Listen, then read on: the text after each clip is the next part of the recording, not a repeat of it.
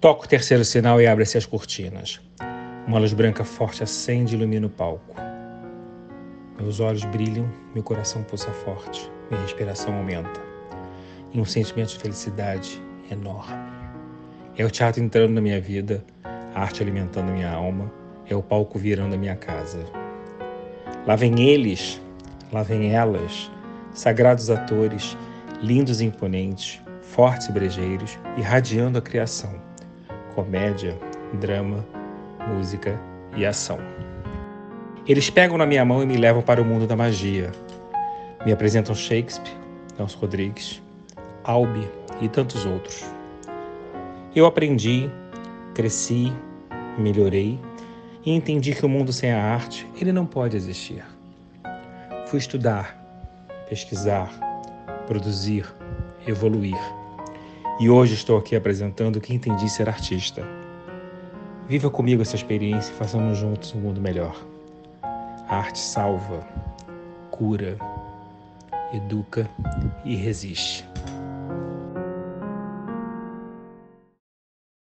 Muito boa noite a todos. Estamos mais uma vez aqui reunidos nos estúdios Natália Timber para mais uma edição do podcast Ser Artista no canal do YouTube e em todas as plataformas digitais. Como eu sempre digo, esse projeto é oriundo desse livro que eu tenho muito carinho, com Arnaldo Bloch, pela Rapper Collins, que só me traz alegria. em janeiro, nós estreamos no Teatro dos Quatro a peça Ser Artista, com direção da Beth Goulart, Leona Carvalho fazendo 11 mulheres com quem eu trabalhei e Anderson Milha fazendo Marcos Montenegro. Vai ser completamente imperdível. E hoje, como sempre, redundante, falando, mais uma amiga, mais uma pessoa que eu admiro, que eu adoro, uma mulher inteligente, belíssima, para mim, uma das mulheres mais bonitas do Brasil, uma ótima atriz, uma ótima colega e uma pessoa de uma alma linda. Silvia Pfeiffer, boa noite. Oi, boa noite. Muito obrigada pela apresentação, mas eu tenho que te dizer que eu tô nervosa. Parece que isso aqui é um palco.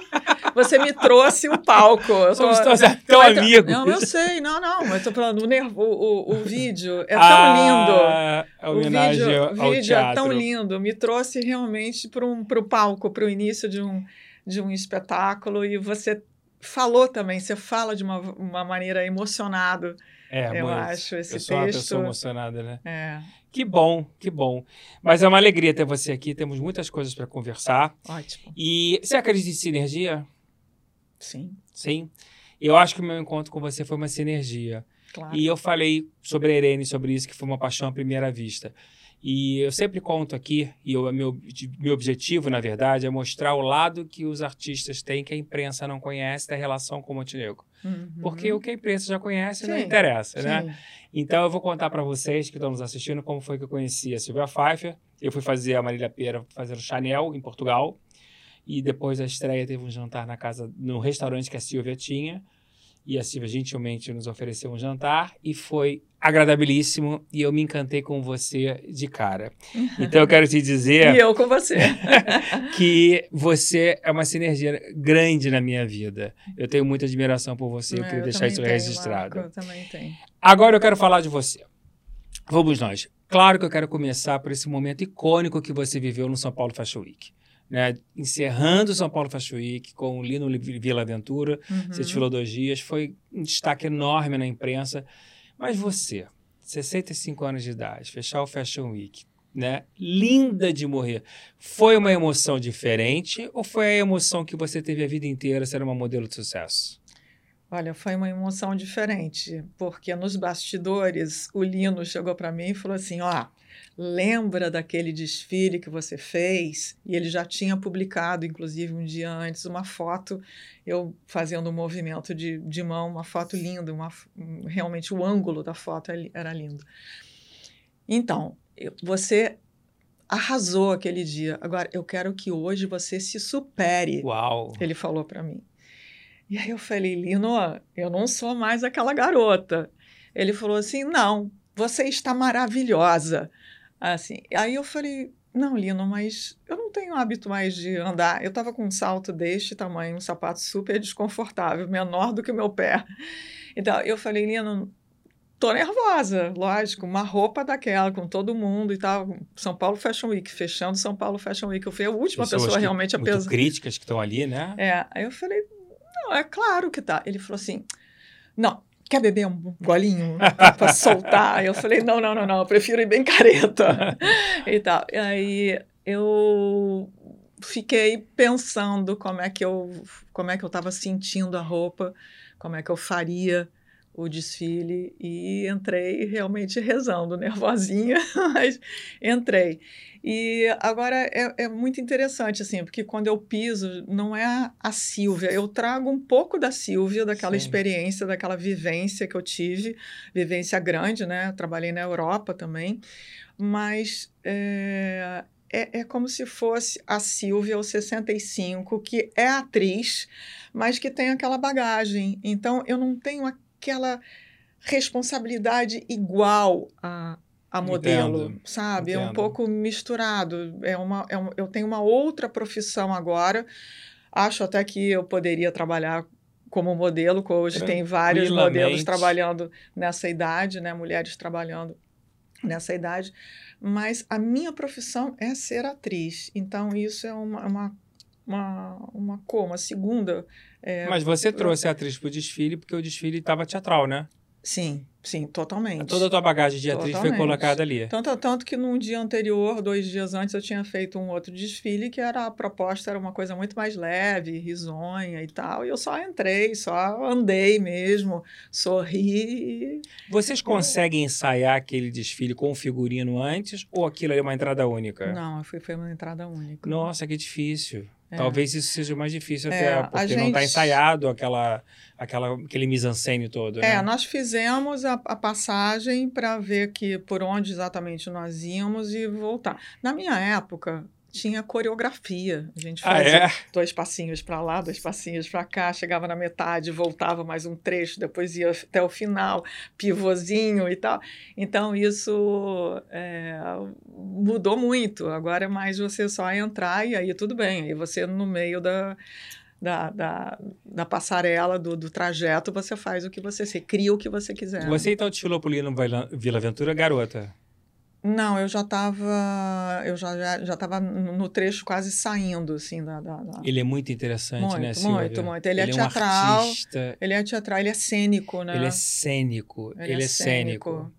Muito é, interessante. É muito impactante tudo que ele cria. Tem uma coisa que me chama a atenção, sua carreira de modelo de sucesso, todo mundo já sabe, né? Que você foi uma, um grande modelo de sucesso internacional e no Brasil. Mas tem uma coisa que me, que, me, que sempre me chamou a atenção, porque eu convivo com você, conheço uhum. você. O mundo da moda é um mundo muito, muito livre, uhum. né?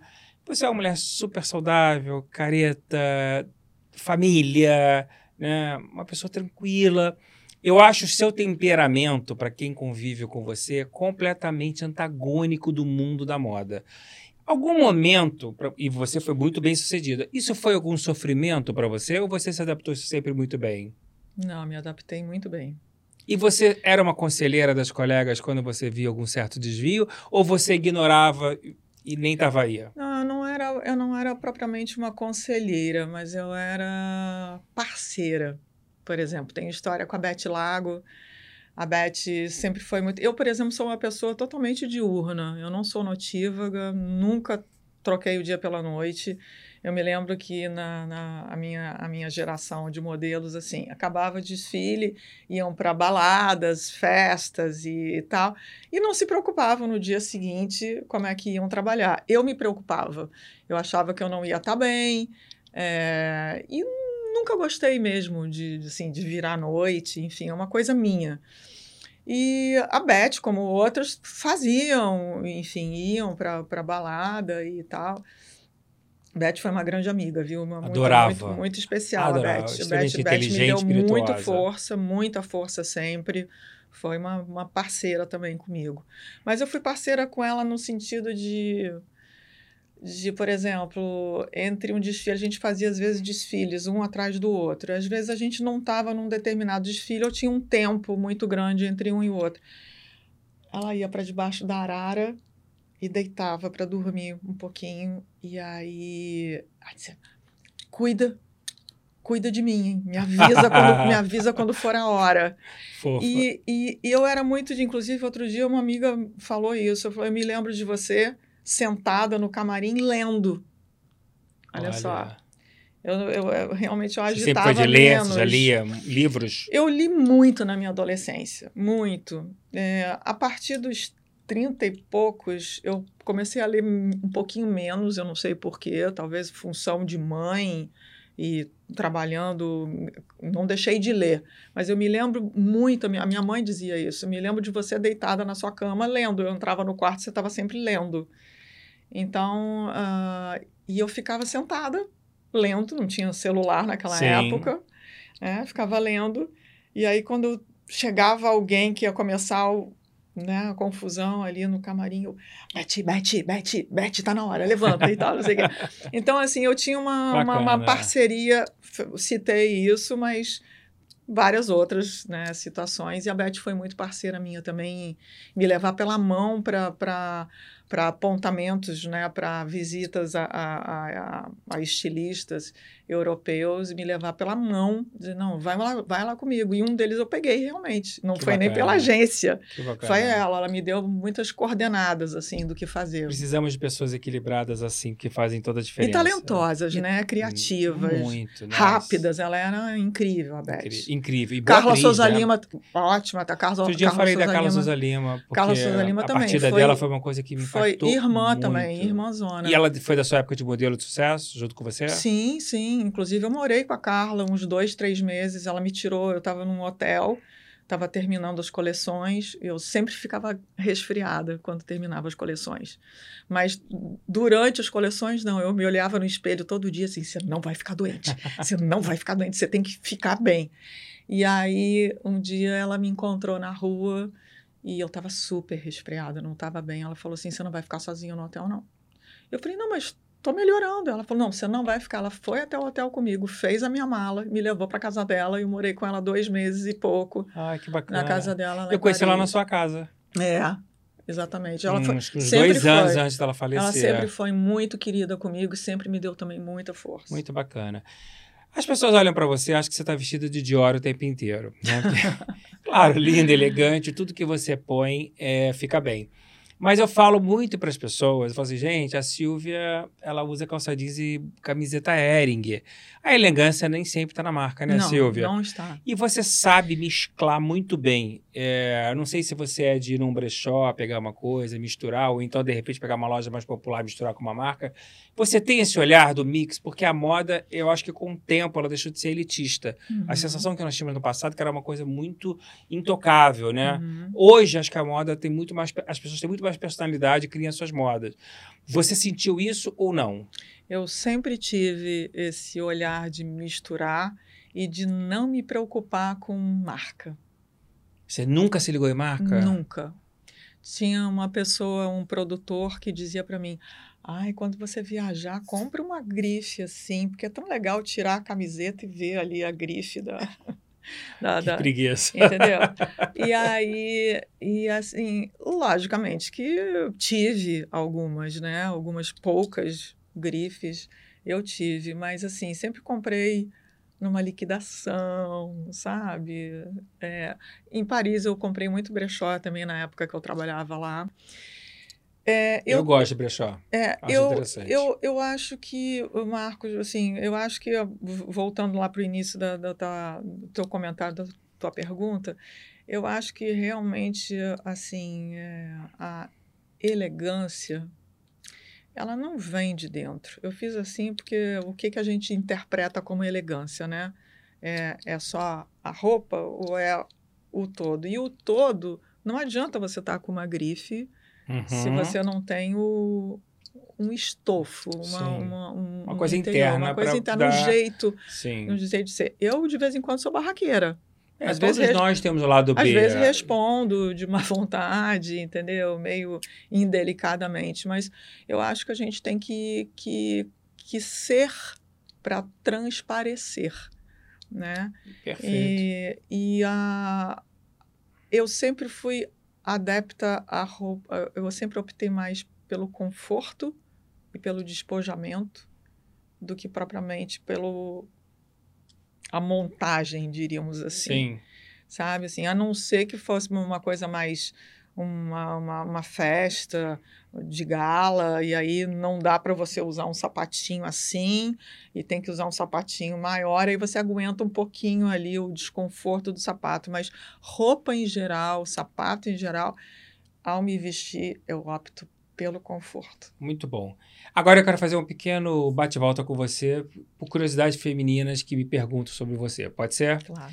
Porque não é qualquer mulher que chega aos 65 anos linda desse jeito, muito natural. Alimentação, você come carne, tem restrições ou não? Eu parei de comer carne vermelha um tempo, depois eu voltei porque fiz, fui fazer um tratamento propriamente não é bem tratamento, mas fui procurar um, um chinês, na realidade ele era sul-coreano, e, e ele pediu para eu voltar a comer carne vermelha. E depois eu parei de novo parei de novo de comer carne, porque eu não gosto muito de carne vermelha. É uma coisa minha, assim, embora eu seja gaúcha e comi Sim, muita carne é. vermelha durante. Você comeu, chegou a comer muito? Muito, muito. Na minha casa sempre. Eu ainda sou carnívoro. E assim, eu gostava e tal, mas eu não, eu não tenho isso de sentar e pedir uma carne. Não, não tem. E, e aí eu comecei a comer cada vez menos carne e pouca, pouca proteína e tal. E agora eu tô começando a voltar de vez em quando comer a carne, porque eu tô. Mas carne branca ou carne vermelha? vermelha. Vermelha. É, porque eu como, como um frango orgânico e tal, e o peixinho também. O peixe talvez um pouco menos. Que a, o, o, a, o frango é a carne, a proteína que eu melhor digiro. Ah, é? É. É, não sei, é o organismo, meu organismo.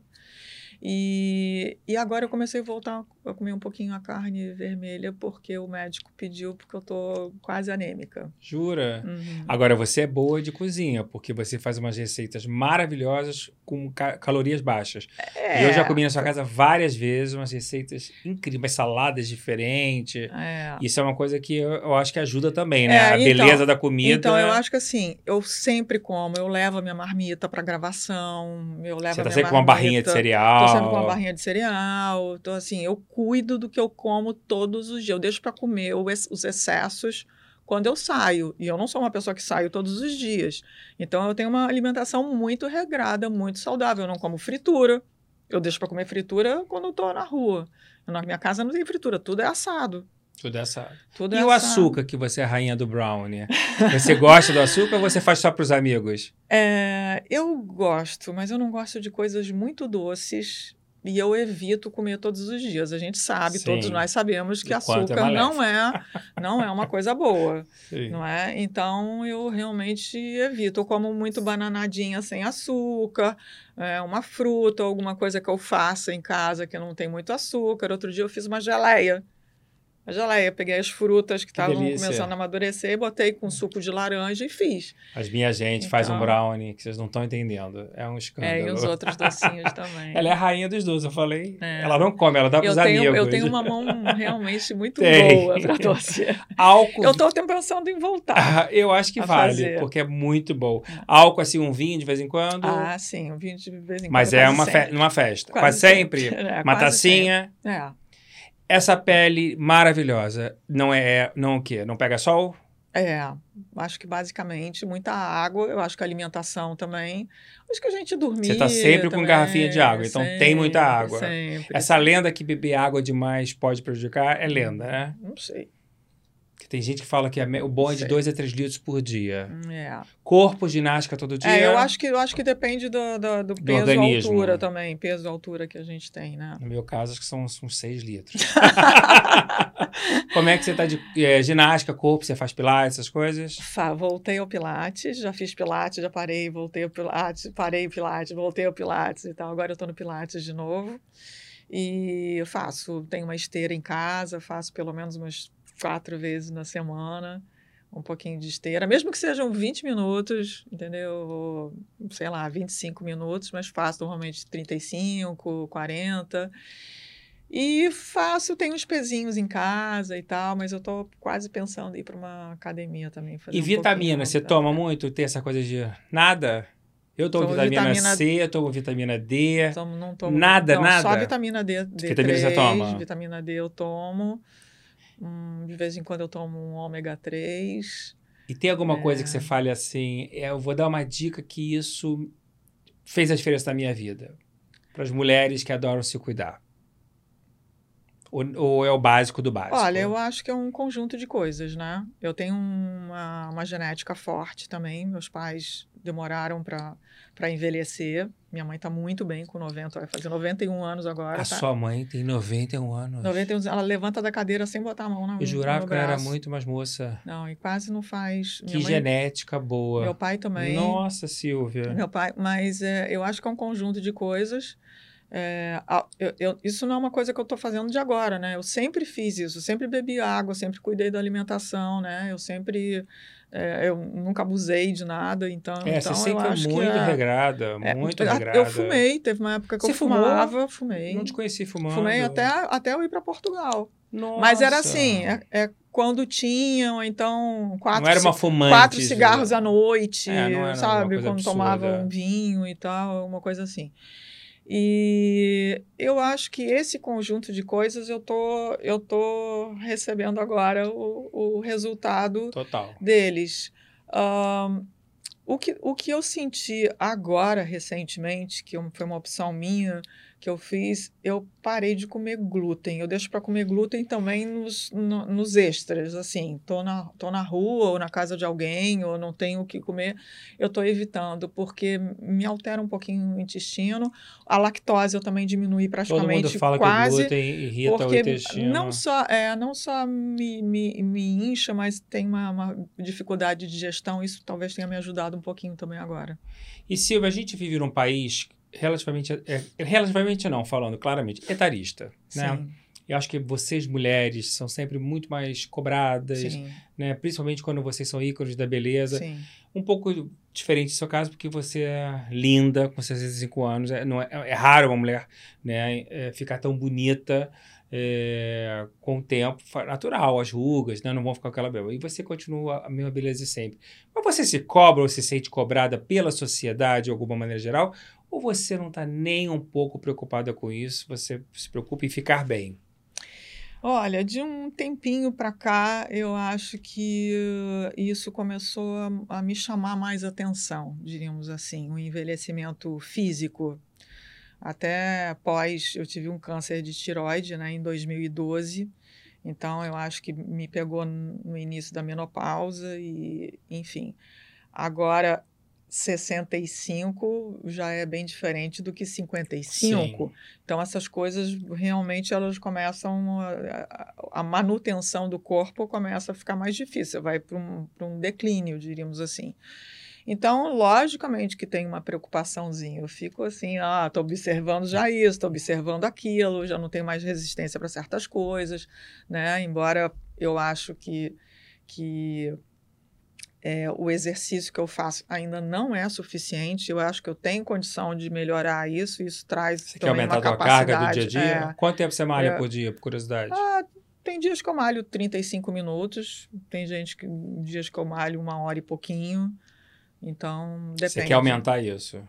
É, eu acho que para ter resistência e fortalecimento físico é. mesmo, eu acho isso importante, Muito. né? A massa muscular. Eu estou fazendo né? três vezes por semana, faz toda a diferença que na minha toda vida. Toda a diferença. É. Toda a diferença. E uh, eu acho que o. É, não é propriamente me sentir cobrada. Eu acho que com as redes sociais a gente acaba meio que infelizmente, meio que se comparando ou fazendo algumas. Então, o meu exercício tem sido exatamente o contrário: é, é perceber a beleza onde a maioria das pessoas não percebem a beleza. Sabe o antes e o depois? Sim. Eu falei outro dia no programa lá da Carolina Sim. Ferraz. É, o antes ou depois, eu acho que quase que a maioria das vezes as pessoas ficam são mais bonitas o antes. Sabe assim, um excesso de maquiagem, um excesso de, de preenchimentos ou de, ou de qualquer... tudo que para mim é em excesso dá uma, uma, uma não pesada. É eu, eu, eu, não sei, eu, eu, eu consigo ver a beleza, sabe, assim, numa, numa ruguinha, numa claro, coisa desconstruída. Claro. Eu acho que é mais, orgânico. mais orgânico, Claro, mais, sabe, claro. mais verdadeiro. Mais verdadeiro. é que ser. mais... O mundo precisa disso. É, eu Já que acho. você falou na Carolina, eu quero mandar um beijo para ela, porque ela estava tão bonita na entrevista. É, ela tá muito domingo. bonita. Ela tá muito, Tá muito bonita você, bonita. Carolina. Duas mulheres, vocês duas, que, que mulheres lindas. Ela estava muito bonita, especialmente É. naquele dia, estava mais bonita ainda. Você falou uma coisa dessas redes sociais em relação à velhice, porque tem uma coisa que as mulheres reclamam muito comigo, de uma maneira geral, às vezes é a falta de sororidade nas redes sociais. Uhum. Né? E tem uma amiga atriz, que é sua amiga também, ela falou, Marcos, como as mulheres às vezes me agridem é, gratuitamente, ou e acho que falta uma sororidade, é, porque é de mulher para mulher. Ela não se ligava quem fazia esses comentários, até que ela foi começar a prestar atenção. E eram mulheres da idade dela. Ela ficou muito impressionada com aquilo. Você já passou por casos similares com isso ou não? Ahn, muito pouco, uma- umas duas vezes, assim. Não é uma coisa que me chama a atenção, não. Que você não sofre, né? Não. Ah, agora, é impressionante realmente a disponibilidade que as pessoas têm para ficar procurando o, o defeito, assim. Não, não, não que você queira só o elogio, mas é, é- é- tem, É, tem, tem um, a rede tem uma- é, julgamento, né? tem uma, uma, uma, uma coisa, uma crueldade, assim, assim, eu tenho que procurar, eu tenho que encontrar uma forma de falar mal. Agora, é, fazendo um comentário sobre o que você falou, eu acho que nós mulheres não nos damos conta do quanto nós estamos inseridas é, num contexto do patriarcado, assim, do machismo. Magia né? estrutural. mach- machismo estrutural. Nós próprias temos atitudes, temos, às vezes, comportamento é, machista. Acho, acho que É, estamos todos em desconstrução Eu- ainda, sim, não? sim, sim. E eu acho que é, em tudo, viu, Em Marco? tudo. Eu acho que a gente precisa, assim, sair de um ponto aqui para ir para um ponto forçado para depois chegar a um meio termo. Eu Sim. acho que, que é Estamos isso. buscando equilíbrio. pro- buscando equilíbrio. Agora, eu acho que essas, essas, esses comentários, normalmente de mulher, quando a gente fala de uma outra mulher, a gente está falando da gente. Exatamente. Então, a gente, a gente tem que defender a outra Exatamente. mulher. Então. Silvia, é, eu sei que foi uma produtora que te chamou para fazer um teste para um filme, mas antes disso, eu nem sei quem é a produtora, eu não me lembro o nome Graça dela. Mota. Para um teste. Quem Graça foi? Mota. Foi a Graça Mota?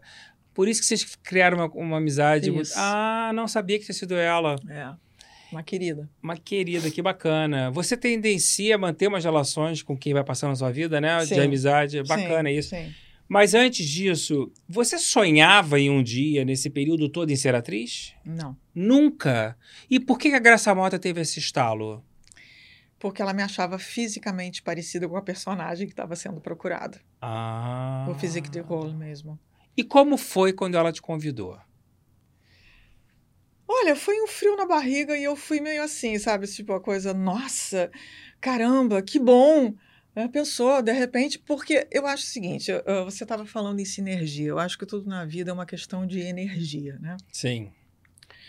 É, eu já estava trabalhando como, como modelo, já fazia quase 11 anos, e eu dizia para mim, o que, que eu vou, você, depois, o que, que eu vou trabalhar quando eu deixar de ser modelo? Vou ser modelo a vida inteira?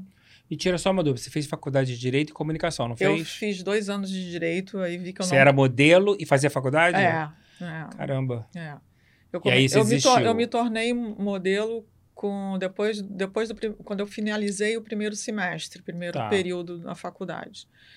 E aí eu não conseguia estudar. É, não assim, eu não conseguia acompanhar, até porque eu ia muito para a Europa também, ficava às vezes dois meses. Então, quando eu ia para a faculdade, eu sentava, olhava assim, o que, que o professor está falando? Não estou entendendo nada. Assim, eu perdia e não conseguia entregar os trabalhos. Eu trabalhava muito em São Paulo e ficava às vezes duas semanas em São Paulo, enfim, trabalhando. Bom, mas enfim. Depois você fez comunicação. Depois eu passei para comunicação porque eu vi que não era o que eu queria. Falei, vai ver que eu não estou interessada. Eu, me questionava, falei, não estou interessada. De repente, o assunto não, não tá me. E passei para comunicação. E só consegui fazer seis meses de comunicação, um semestre também. E aí ia mais para a Europa ainda do que da primeira vez. E aí desisti, porque eu comecei a trancar a faculdade e depois reabri a matrícula e trancava de novo e reabria e chegou na terceira vez e você Aí não, pode dá. mais. É. Aí eu perdi, e bom, enfim.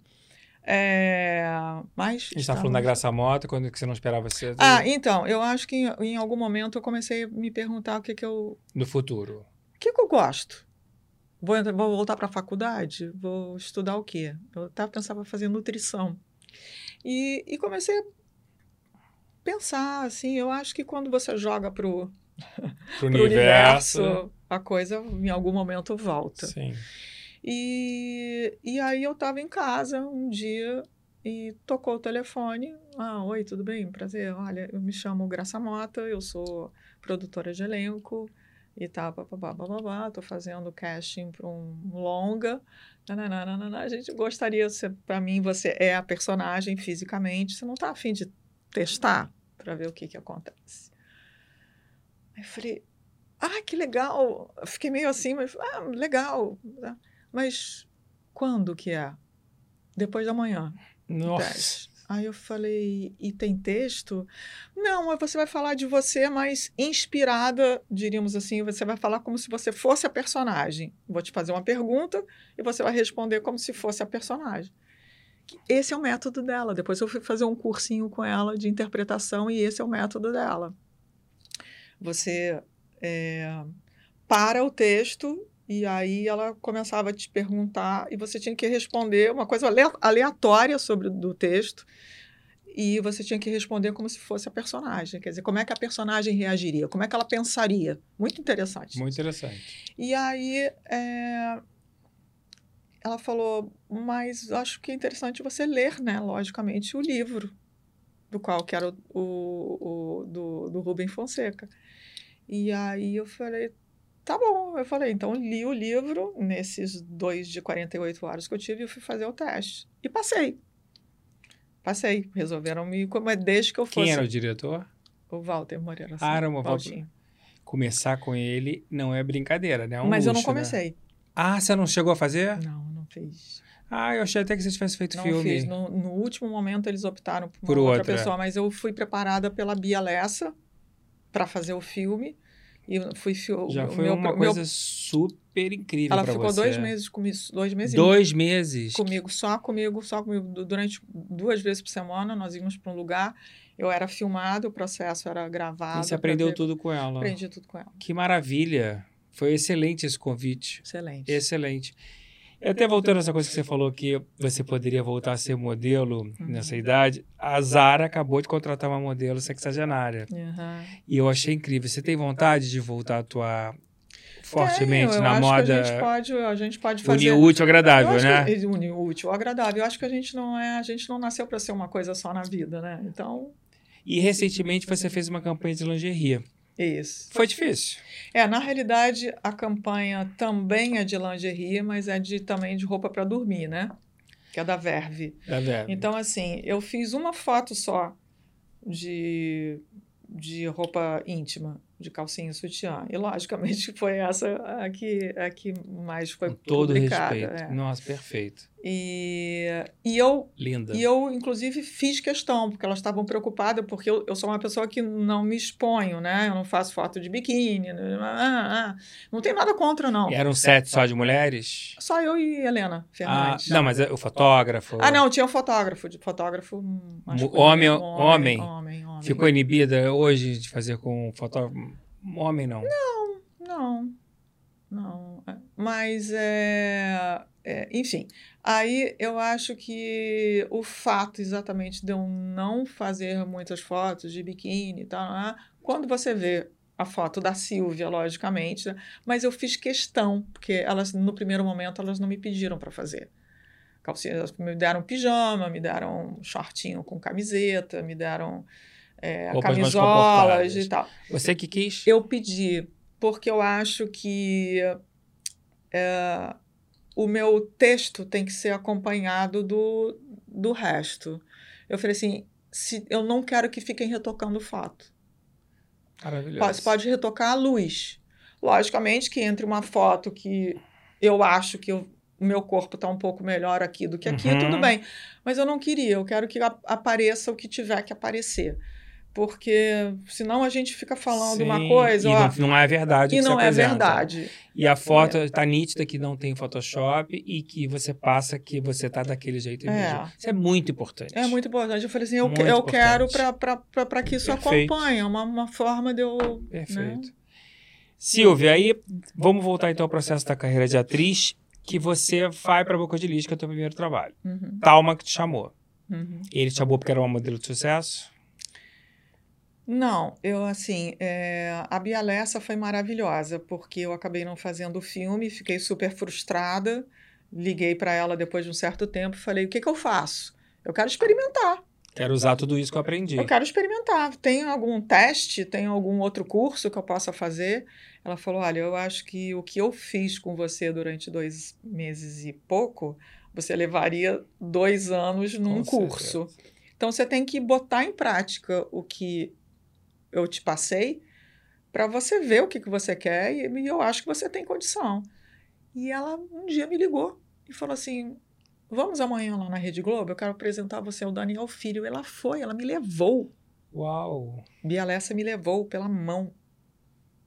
E, me, e, e levamos o, o tape, a tape que nós tínhamos. do- Ela gravou do processo. todo.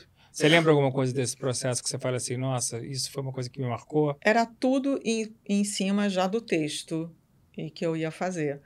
Mas eu me lembro de um momento bastante é, forte, diríamos assim, quer dizer, que ficou marcado nesse sentido, que ela falou assim: Eu quero que você seja um palhaço. Seja um palhaço. Eu não conseguia fazer. Dificílimo. Eu ser um palhaço. É. Você nunca ter feito uma aula de clown. Aquele, exatamente.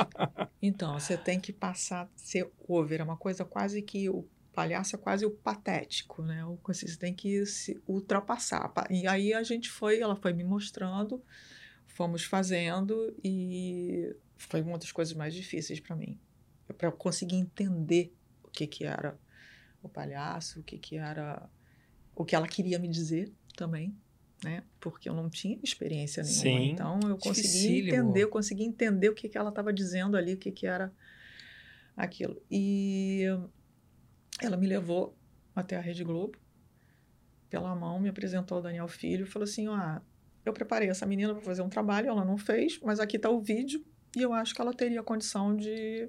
que ela deveria ser experimentada aqui, porque ela tem que botar em prática isso que ela aprendeu. Ela- foi assim que ela que começou. Uau! E aí, uns dois meses depois, o Paulo Biratã quis me conhecer, porque o Daniel me falou, mas eu não entrava no, na característica do personagem, porque era uma coisa muito brasileira, eu não tenho nada de brasileiro. Né? Quer dizer, sou brasileira, mas não tenho nada de brasileiro. E, e aí ele falou: infelizmente, eu não, não posso. E ele me e, falou assim: é muito grande. Eu não vou ter partner para você. Ainda brincou comigo e tal, não sei o quê. Fui para casa. Aí, uns dois meses depois, de novo, uns três meses, veio o chamado do Talma. E eu estava fazendo, no dia que ele me chamou, era o meu terceiro dia de ensaio com a Bia Lessa. Eu ia fazer uma peça com a Bia Lessa, substituindo a Cláudia Abreu. Eu vi a peça. acho que Era Orlando, Orlando. provavelmente. Maravilhosa a peça. Orlando. Bom, o- você me fez a pergunta se era, queria uma pessoa. Eu acho que, pelo que eu soube, eu não sei se é verdade isso, tá? Ele gostaria de uma atriz que hum, não fez, quer dizer, que optou por não fazer a minissérie. Ele falou: se não é essa atriz, eu quero lançar então uma pessoa. Acho que o Daniel deve ter falado também da possibilidade. E aí ele me mandou o texto lá para casa às 10 e meia da noite, mais ou menos. Eu li, não li todo, li metade, sei lá. Até 11 e pouco eu li o texto. Que ele falou: quero que você me diga até amanhã de manhã se você vai fazer ou não. E no dia seguinte Ah, ele nem estava... chegou a fazer um teste com você específico. Ele viu o vídeo e já te convidou direto. Já me convidou direto. E aí me chamou para falar, pra falar com ele. No dia seguinte eu estava sentada na frente dele. Ele me falou quem era o elenco, quem é que, além dele, quem é que ia dirigir, né? O, enfim, a equipe toda. Falou que precisava ir para São Paulo, que a gente ia começar a filmar em São Paulo. E no outro dia teve uma reunião é, do, do elenco principal.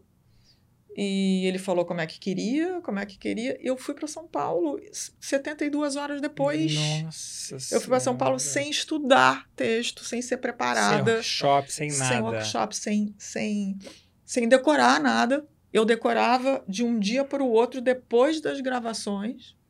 Fica até difícil ter compreensão da personagem na história, Não, né? eu Nem- fui assim, o que eu consegui fazer foi o Talma que me fez fazer. Eu tenho a, a clareza disso. Era no set, na raça. o set na raça. Eu, eu tinha cenas que eu decorava quase que antes, no- ali, no set. Que difícil, Silvia. Eu, eu chegava no Que hotel cansada da difícil. gravação, deitava na cama, pegava o texto e ficava assim, quantas cenas você tem que gravar amanhã? Quatro, cinco? Tá, ficava lá decorando e tal, não sei o que. Chegava no dia seguinte e falei, cara, não consigo me lembrar. Não consigo me lembrar. E, e eram cenas de muita exposição Sim, também, e muita... E não tinha nenhum cuidado Eu- de ter um preparador, um coordenador de intimidade do estúdio. Era tudo. A gente eram outros teve um, tempos. a gente teve um papo com a Kátia, A mãe do a Marcelo mãe Faria, do Marcelo Faria, a Kátia Ascar. que é ótima. É, maravilhosa. Teve um papo, eu, Reginaldo, Alexandre.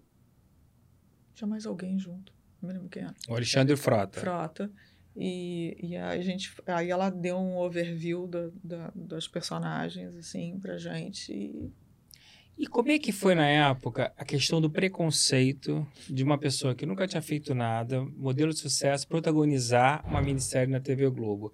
Isso não existia na época? É, uma pressão muito grande de você não ter tido uma carreira de atriz ainda para estar naquele posto? Ou foi uma coisa que naturalmente foi surgindo e acontecendo numa boa? Marco, olha, eu costumo dizer que eu entendo perfeitamente as críticas que eu recebi.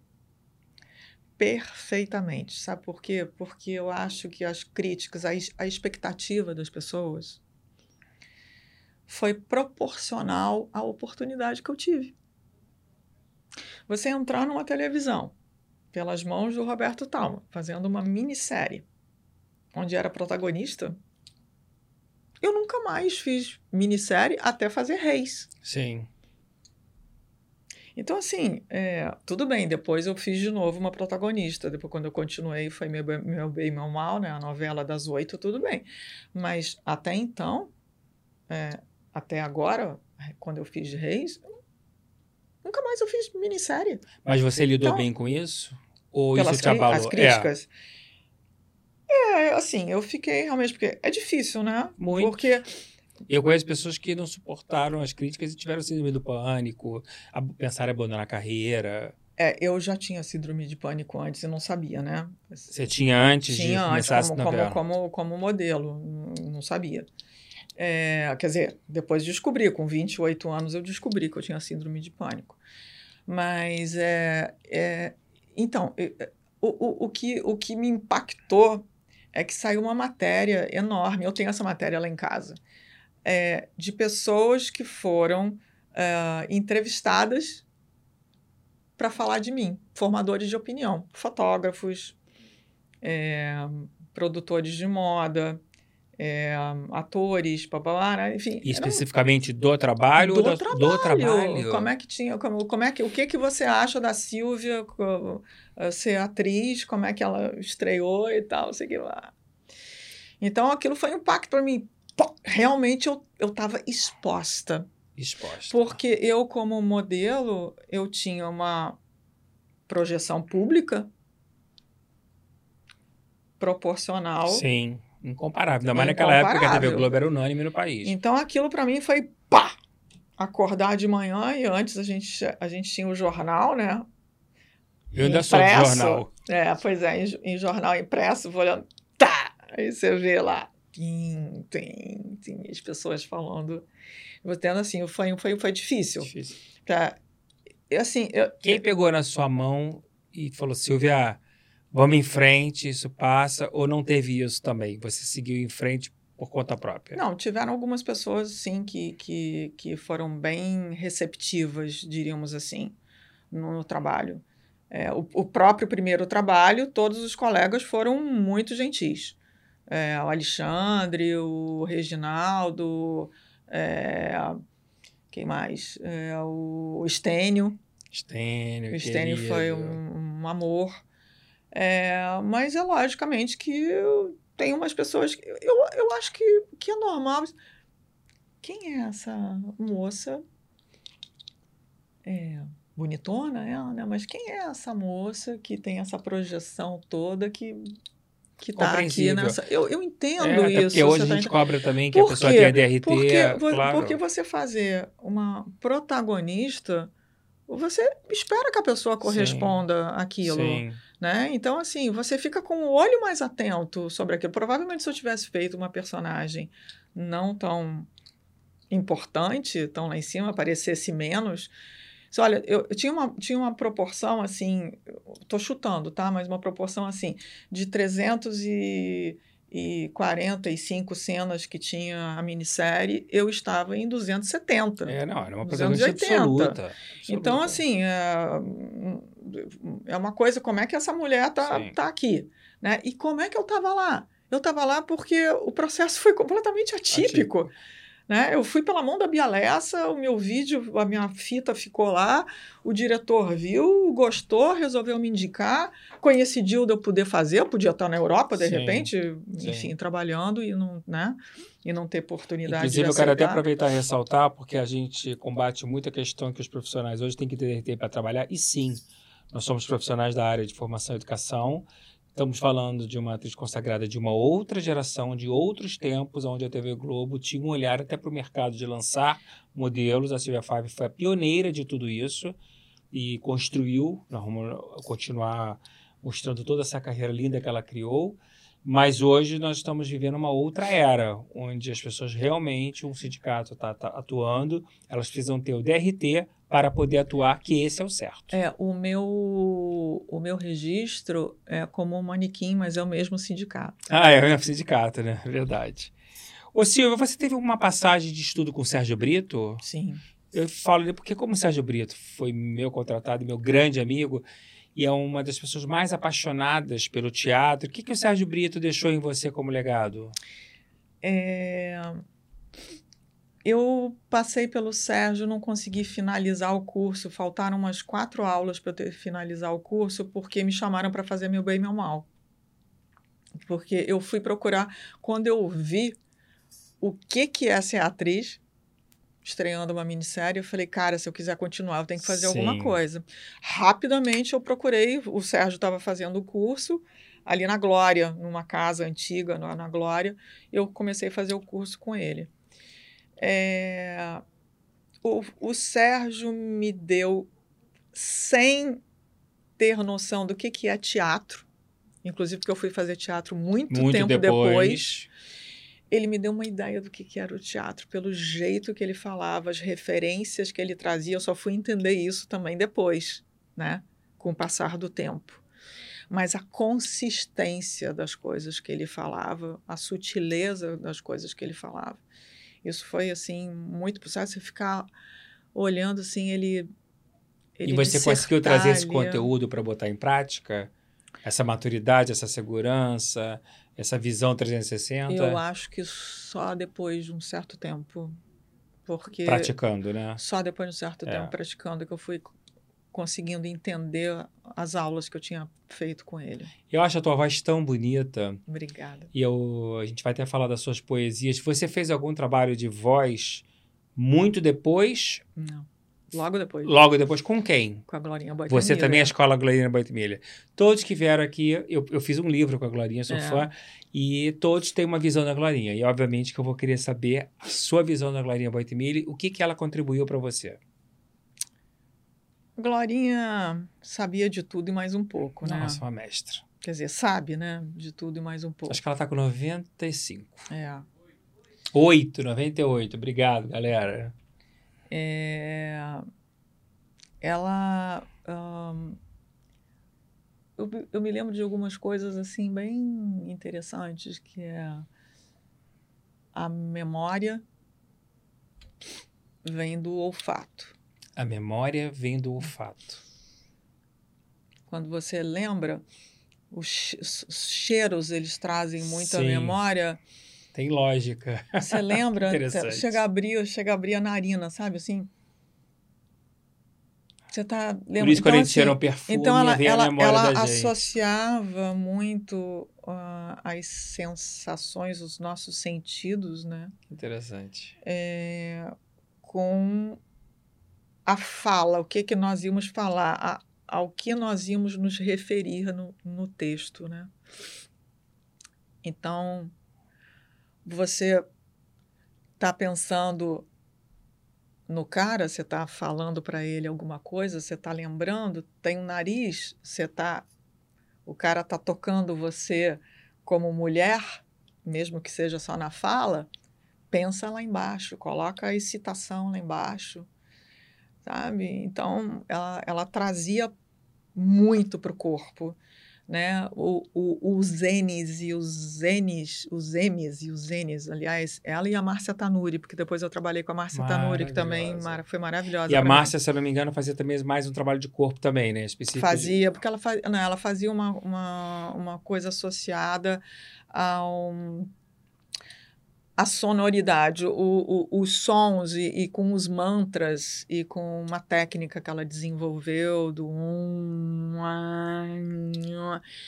de botar também a língua no lugar, né? Usar o palato e a língua, essa glória, desde a glorinha eu tô falando, também no lugar e os M's e os N's, você jogar para baixo, hum, você não ficar aqui no N no M, né? E tal.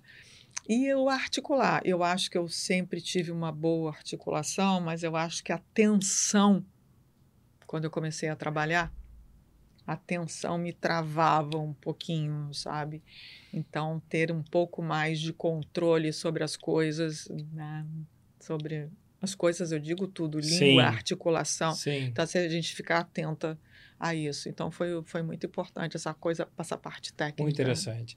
Trabalhei com a Márcia Tanuri na primeira produção da Motilha Guerramana, Bate Outra Vez. Ela ah, preparou é? o Fábio Assunção e a Cristiana Oliveira. Ah, é verdade. É verdade. Muito amiga. É verdade. Muito, muito querida. Uma pena, uma perda. Uma perda muito grande. Quando você vai para Meu Bem Meu Mal, aí a responsabilidade triplica.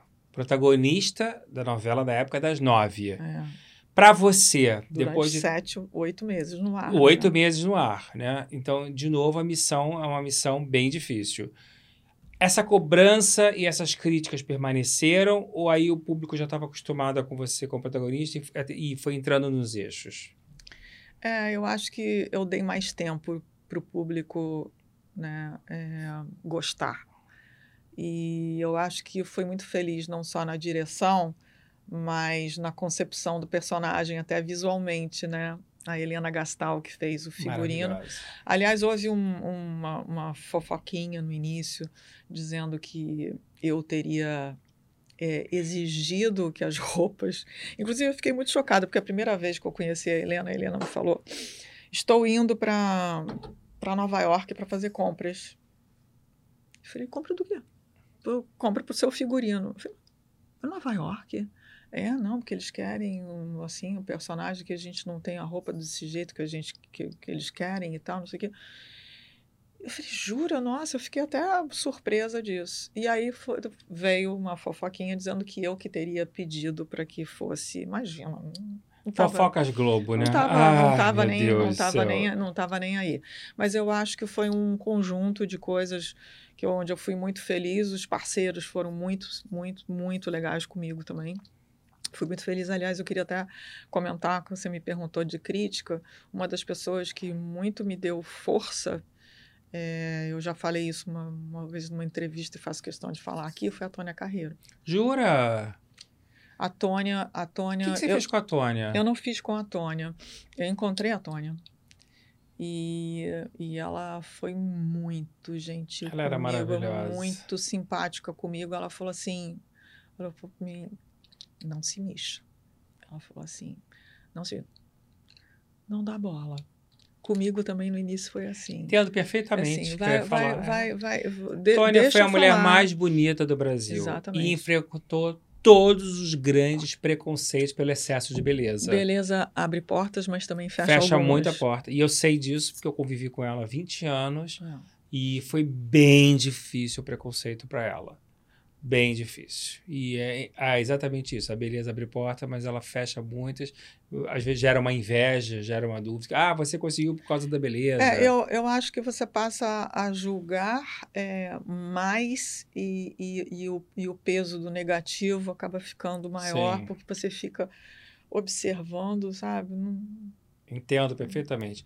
Os diretores, é, você falou muito dos preparadores que fizeram diferença na sua vida, Sim. só os grandes mestres. E teve algum diretor que. Seu processo foi muito atípico. Foi. E muito árduo, Silvia. Foi. A gente que está nessa carreira há muito tempo foi. sabe perfeitamente, porque o estúdio é muito impessoal.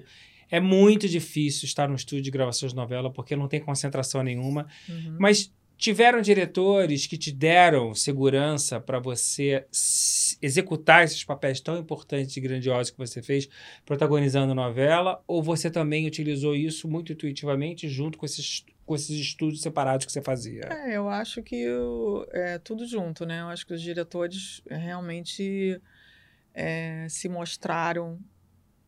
É,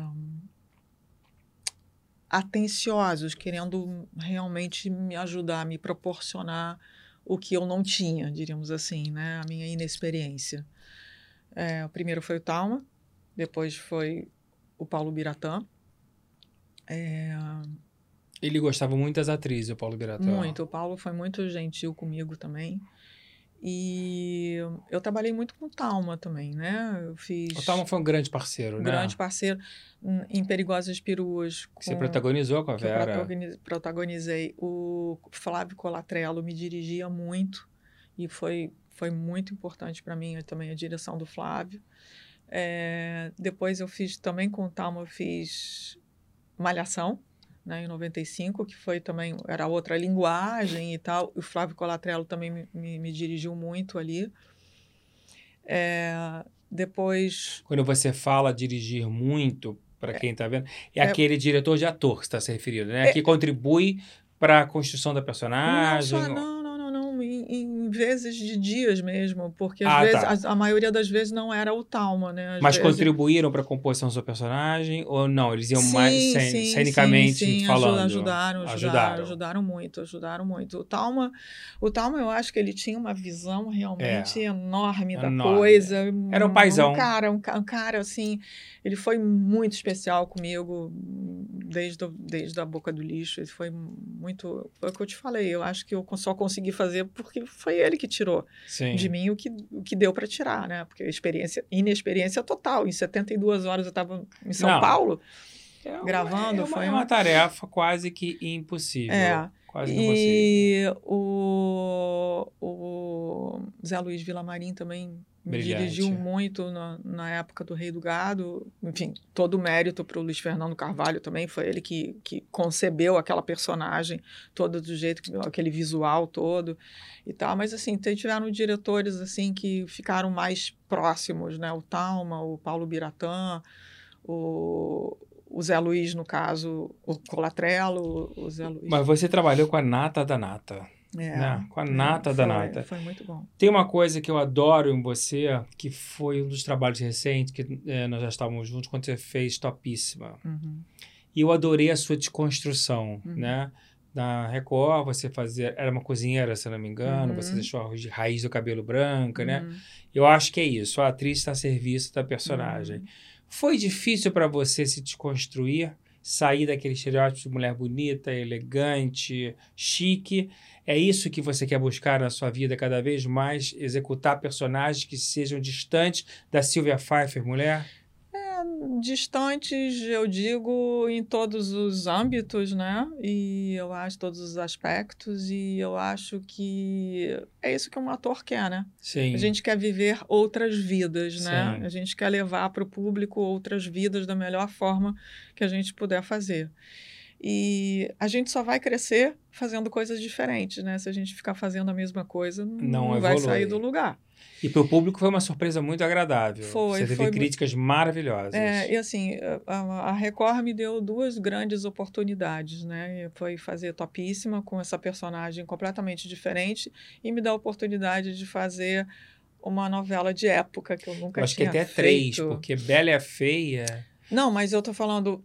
Ah, é, também muito não foi características, é, assim. A Bela muito... Fé também não me lembrava daquela personagem que você tivesse feito é, em outro lugar, que é. também que era uma é, mulher diferente. E é. a novela de época, que é a, a, novela bíblica, que foi que você fez agora recentemente, o Reis. É, que foi, foi um desafio por, por toda a caracterização. Em que nível desafio? É difícil falar, falar um texto mais rebuscado? É, um texto mais mais formal, né? Que onde você não usa o coloquial, né? Que a gente está acostumado, uma coisa mais é, ao mesmo tempo ser orgânico e, e não tão duro de diante daquela. Eu, eu, usava uma roupa, todas as minhas roupas eram quase como se fossem espartilhos, elas amarravam todas aqui na frente. Uau! E era assim, eu não conseguia me mexer Diafragma direito. não assim, mexia. não, porque então, então, assim, aquilo já, aquilo, mas aquilo por um lado também me ajudou, porque aquilo já trazia um comportamento um pouco diferente. Você me fez a pergunta antes que eu não te respondi sobre topíssima. Uhum.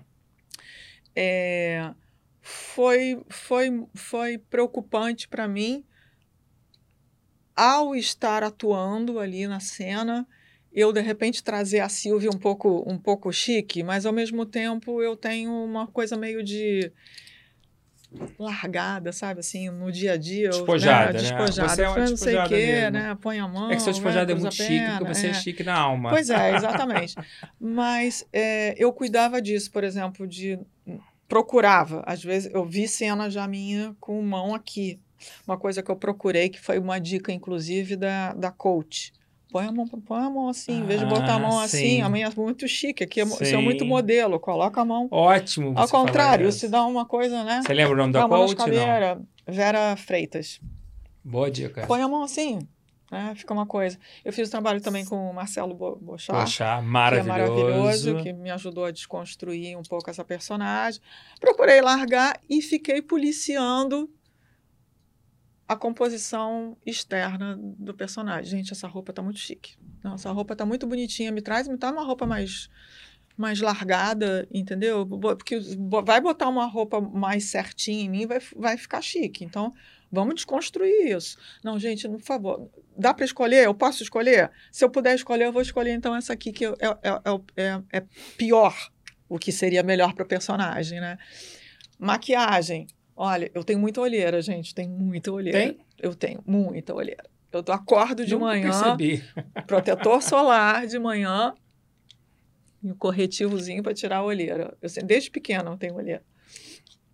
Aí eu chegava lá e dizia assim, olha, tira um pouquinho a minha olheira, mas só um pouquinho para deixar. Vamos botar uma, uma, um, um, um rímelzinho.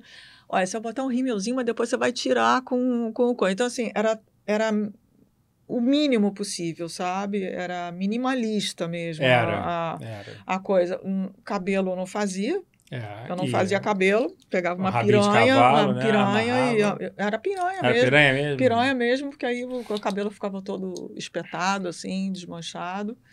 E, e eu acho que foi isso que, que, que me ajudou realmente a. Eu acho que aí- a- o externo também ajuda a gente a Sim. trazer a personagem. Sim. Quando a gente se vê de outra forma, a gente faz de outra forma. Sim. A gente consegue ver uma outra pessoa. Achei que foi um trabalho muito importante. Porque a gente se vê todos os dias no Sim. espelho, né? Sim. Inclusive a gente diz, ai, eu tô com uma coisinha aqui, o outro dia diz assim, hã? Aonde?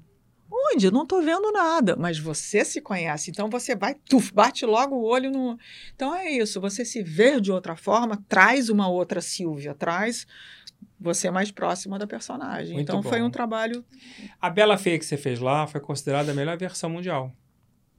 O texto às 10 horas. Você teve uma Uau. passagem muito feliz na Record. Foi, Seus três trabalhos foi. foram muito legais Foi. lá. E três Não, trabalhos. tive ótimo se bem na Globo. Não, não, tem sim, mas é que, é que depois da É. Globo que você foi pra Sim, Record, sim, sim. você foi.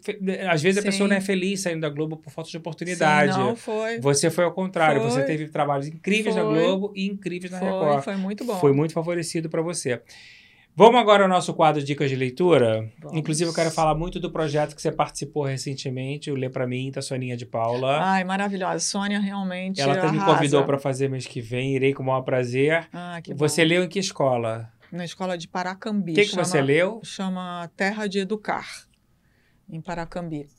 Eu li um livro da Ana Maria Machado? Machado Adoro. eh, chama Dia de Chuva.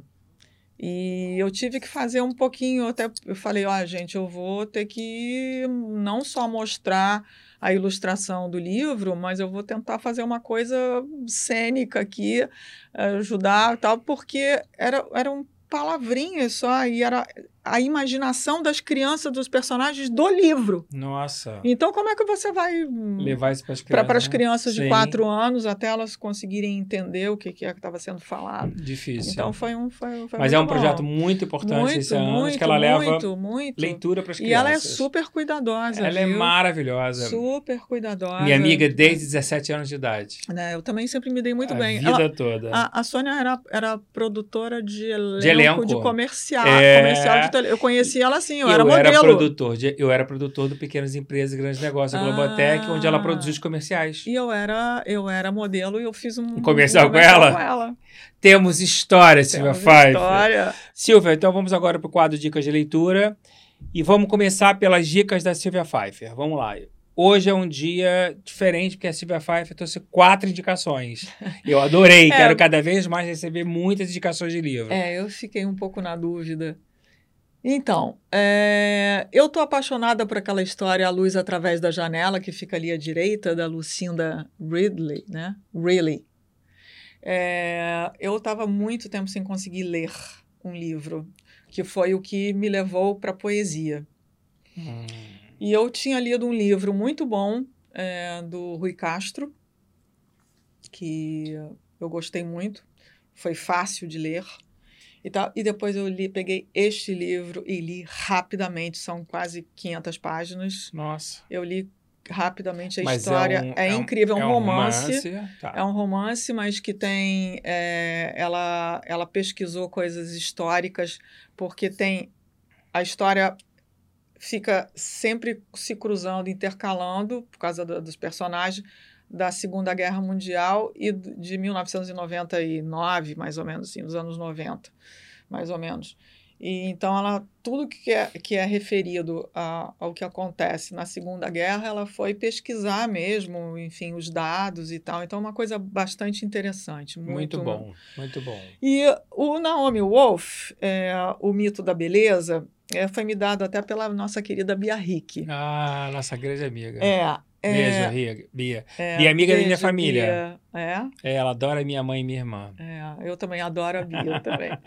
É, é, a Naomi é uma mulher hoje em dia muito polêmica e muita gente ama e muita gente Não gosta. É, não gosta. Eu ah, acho, para dizer sinceramente, eu não li todas as páginas do livro. Eu acho ela muito radical, é, muito, é, diríamos assim, exagerada em algumas coisas, um pouco prolixa demais. É difícil, é um livro difícil de ler. Mas eu, eu trouxe ele só para a gente pontuar uma coisa. O quanto que foi importante, foi importante para a Bia, foi por isso que ela me deu o livro, ela concorda com tudo isso que eu estou falando. É, ela, ela questiona muito a Naomi da onde que vem essa, essa coisa da, da mulher ser bela, da mulher ter que ser bela, não poder deixar de ser bela, e por que que talvez seja mais fácil para o homem ou não. Então ela faz quase um levantamento meio antropológico, diríamos assim, e tem umas coisas que eu concordo, outras que eu não concordo. Então, assim, eu acho que a gente não vê, não lê às vezes um livro para concordar com ele o Não, tempo inteiro. contrário. Mas ele te, ele te dá refletir. uma, faz refletir, ele te, te dá uma visão da coisa. E ela traz o questionamento, acho que talvez mais além do, do- da coisa histórica, diríamos assim, de sociedades e, né, é que a indústria é uma coisa muito importante, sim. Então, o quanto que a indústria traz um mecanismo na sociedade aqui que faz com que você tenha que se comportar de determinada forma, Uhum.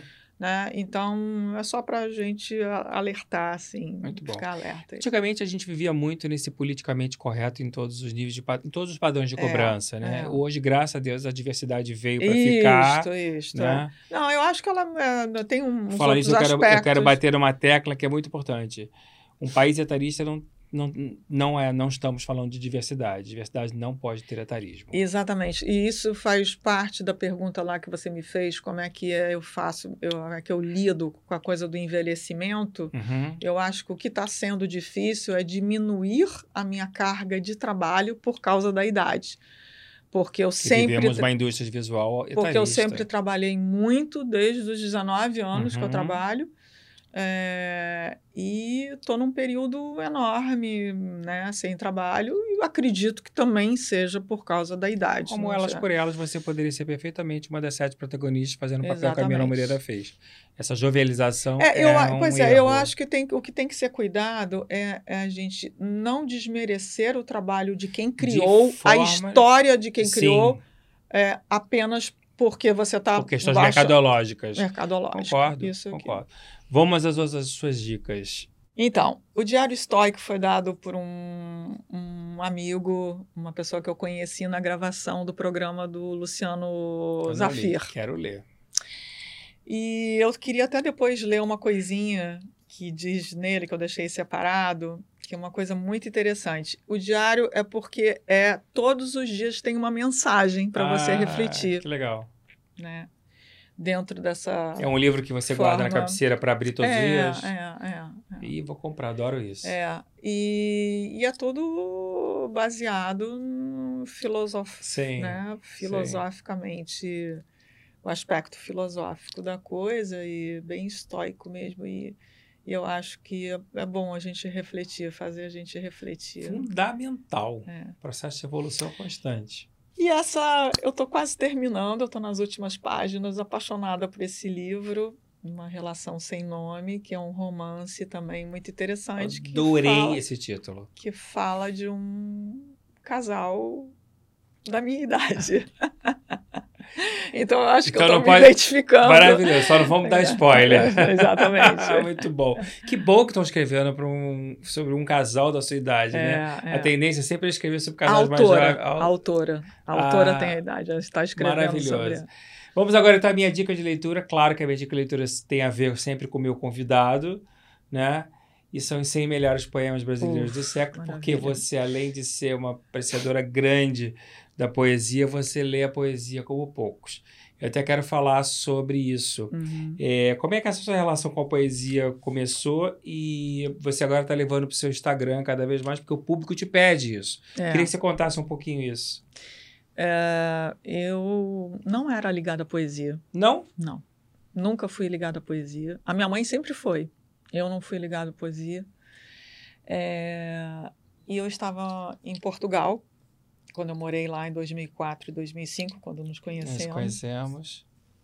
E o Nuno Arthur Silva, que é um intelectual, um cara super criativo, criava programas, cria programas e, enfim, trabalhou na, RT, na RTP também e tal. Ele escreveu um, uma personagem que era de um programa, de uma série que, no qual eu participei, escreveu para mim, adapta, adaptou o per- personagem para mim. Eu não estava fazendo lá televisão, né? foi esse programa que eu fiz. Fiz uma participação num programa de humor e fiz é, um programa, uma, um espetáculo que ele produziu, o Nuno, ele dirigiu, ele criou de poesia. E eu viajei Portugal Que inteiro lindo. fazendo isso. Fomos até para a Ilha, da- Ilha da Madeira também.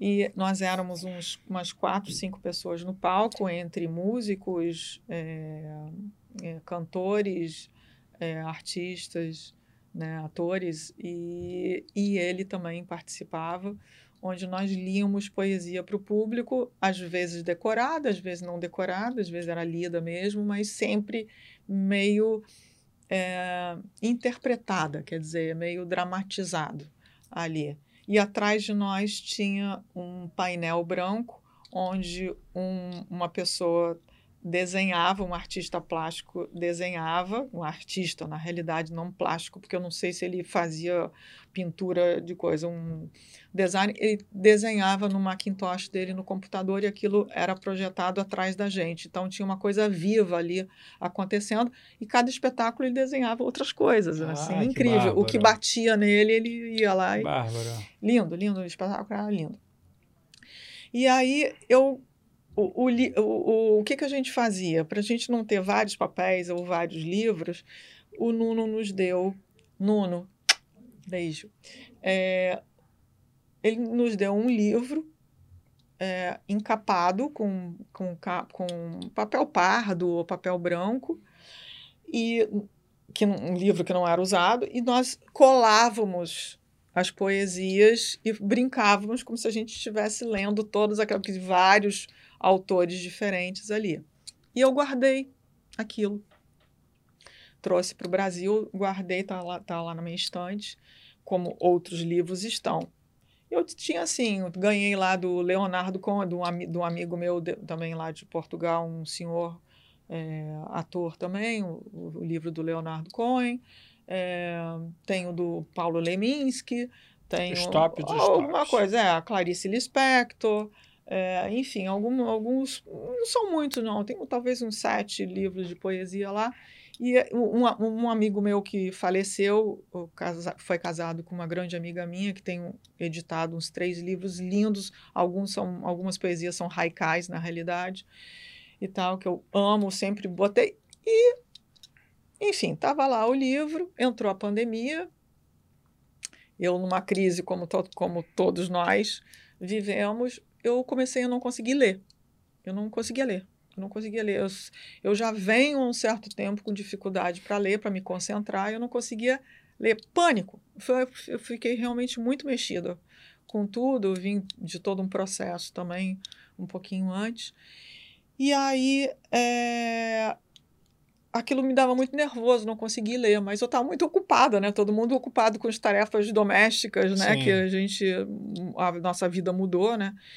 E, tal. e aí um dia eu, eu não conseguia ler, eu pegava um livro, lia uma página, fechava, não conseguia ler. Um dia eu tirei o livro de poesia, eu acho que eu estava arrumando a estante, tirei o livro de poesia e li. E falei, que legal. E li e lia outra poesia, e lia outra poesia, e lia outra poesia. E aquilo foi me fazendo bem, e eu me deu uma satisfação de eu estar lendo. Barato. E que isso para mim foi, foi muito importante. E aí eu comecei, a, casualmente, o Wagner de Assis, Wagner, beijo, me pediu para fazer, para gravar uma poesia que ele botou num filmezinho. Adoro no, ele. Do Sêneca, Muito uma querido. poesia do Sêneca. É, Aí depois não sei quem pediu para eu gravar também, não sei o que, de poesia. E aquilo começou a me pipocar, assim. Eu falei, aí peguei uma poesia e tal, li um dia, fiz um videozinho lá em casa e tal. E aí um dia eu me lembrei que o meu amigo Andrei Brandão, DJ, que é um dos, dos proprietários da BPM Rádio Brasil, quem eu conheci na numa peça de teatro que ele fazia a trilha. Uh, eu sempre mandei muitas músicas que eu gostava de ouvir para ele e ele um dia brincou comigo antes da pandemia, eu acho. Talvez ele falou, Silvia, eu já tenho uma rádio Silvia Pfeiffer, porque todas as músicas que eu gosto, que você me manda, que eu também gosto, as pessoas gostam, tá fazendo sucesso. Eu falei, pô, que legal e tal. E aí eu falei, procurando coisa para fazer na pandemia, né? Sem trabalho, sem é. nada. Eu falei, cara, por que, que eu não falo para ele para a gente fazer uma coisa? Vamos misturar poesia com. Porque aquilo. Poesia para mim, Marco, virou assim. É, você não precisa ler nenhuma, nem duas, nem três, nem quatro páginas para entrar, para aquilo te pegar. Para mim é uma flecha. A poesia, ela ela é muito rápida, muito curta. Uhum. Então ela, ela toca você. Ela toca você na cabeça. Outro dia eu até repostei um post que eu vi da Maria Bethânia falando que. Ela é outra que ama a poesia. Que ama poesia. Não, é ela falando assim, que boba. Era uma entrevista dela. Ela dizendo assim: ingenuidade de quem acha que.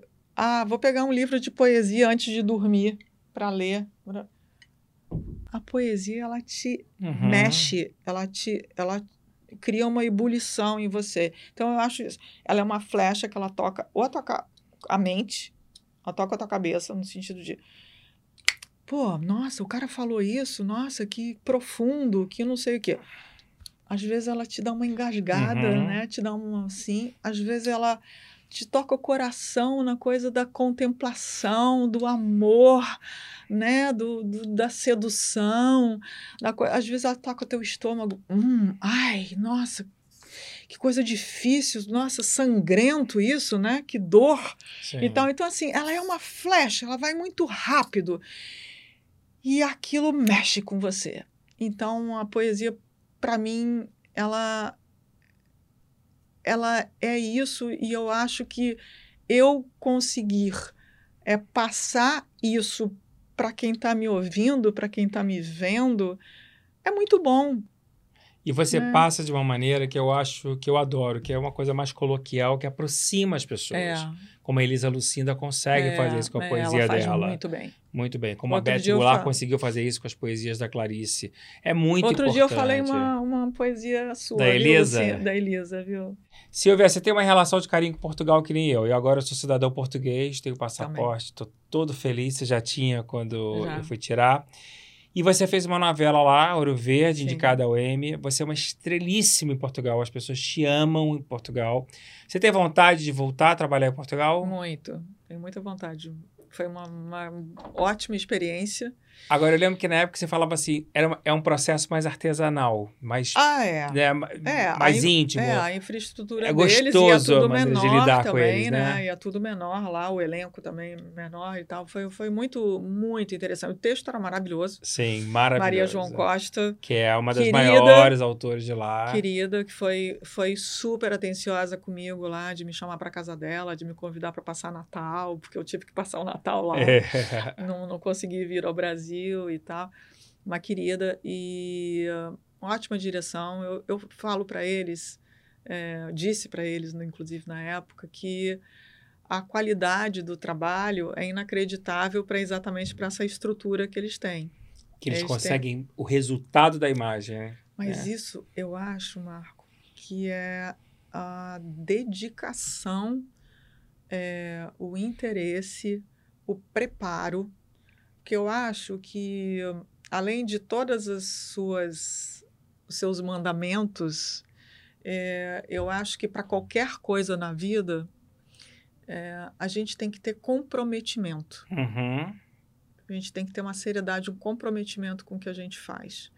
E nas mínimas coisas, por exemplo, horário é um comprometimento, né? Uhum. É, E eles são muito britânicos com eles isso, são muito não? britânicos e eu acho que assim a, a formação deles, que é uma formação toda influenciada pelos franceses, dos ingleses e tal, então a, a, todos eles vêm do teatro, praticamente todos eles quase vêm do teatro. Então assim foi uma troca, assim eu fiquei observando muito, sabe, o trabalho. A sua o novela trabalho. foi Hugo? Foi o Hugo de Souza. Hugo de Souza, querido. querido. Hugo tá no Brasil. É, eu sei, né? eu, tive, eu estive com ele. Teve com ele, vai É, dirigir Dona. Beija, com a Zezé. Eu- ah, no aniversário da É, Zezé. aniversário da Zezé. Desejo boa sorte. E agora o nosso querido Edgar, Amorim, eh, Edgar Miranda está tá lá. lá.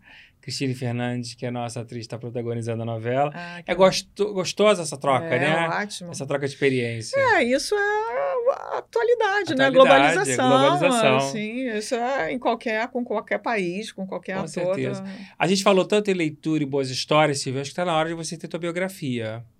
Você tem muita coisa boa para contar e muito legado até para essa juventude que está aí, porque você vivenciou todo o tipo de sucesso. Acho que você tem que pensar nisso no futuro. Quero falar de alguns trabalhos icônicos seus e eh, em relação ao que foi fácil foi difícil. Por exemplo, Perigosas Peruas.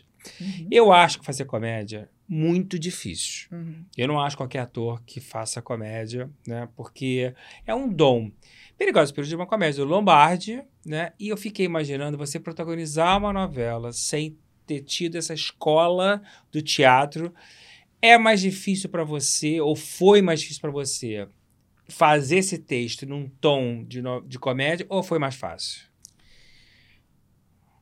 Olha, para te dizer sinceramente, pelo menos eu não sei se é porque já se passou algum tempo, é, eu não senti tanto, porque eu acho que a direção. A, a- o que é- foi difícil para mim, o aspecto que foi difícil, é algumas cenas ter uma verborragia. Aliás, Lombardi, Sebastião Maciel. Nossa, o texto de vocês, assim, saudade, porque realmente. Deliciosa são- a novela. Não, e, e é único. É um texto, a, Deliciosa, a, a- velocidade, É a- a- incrível.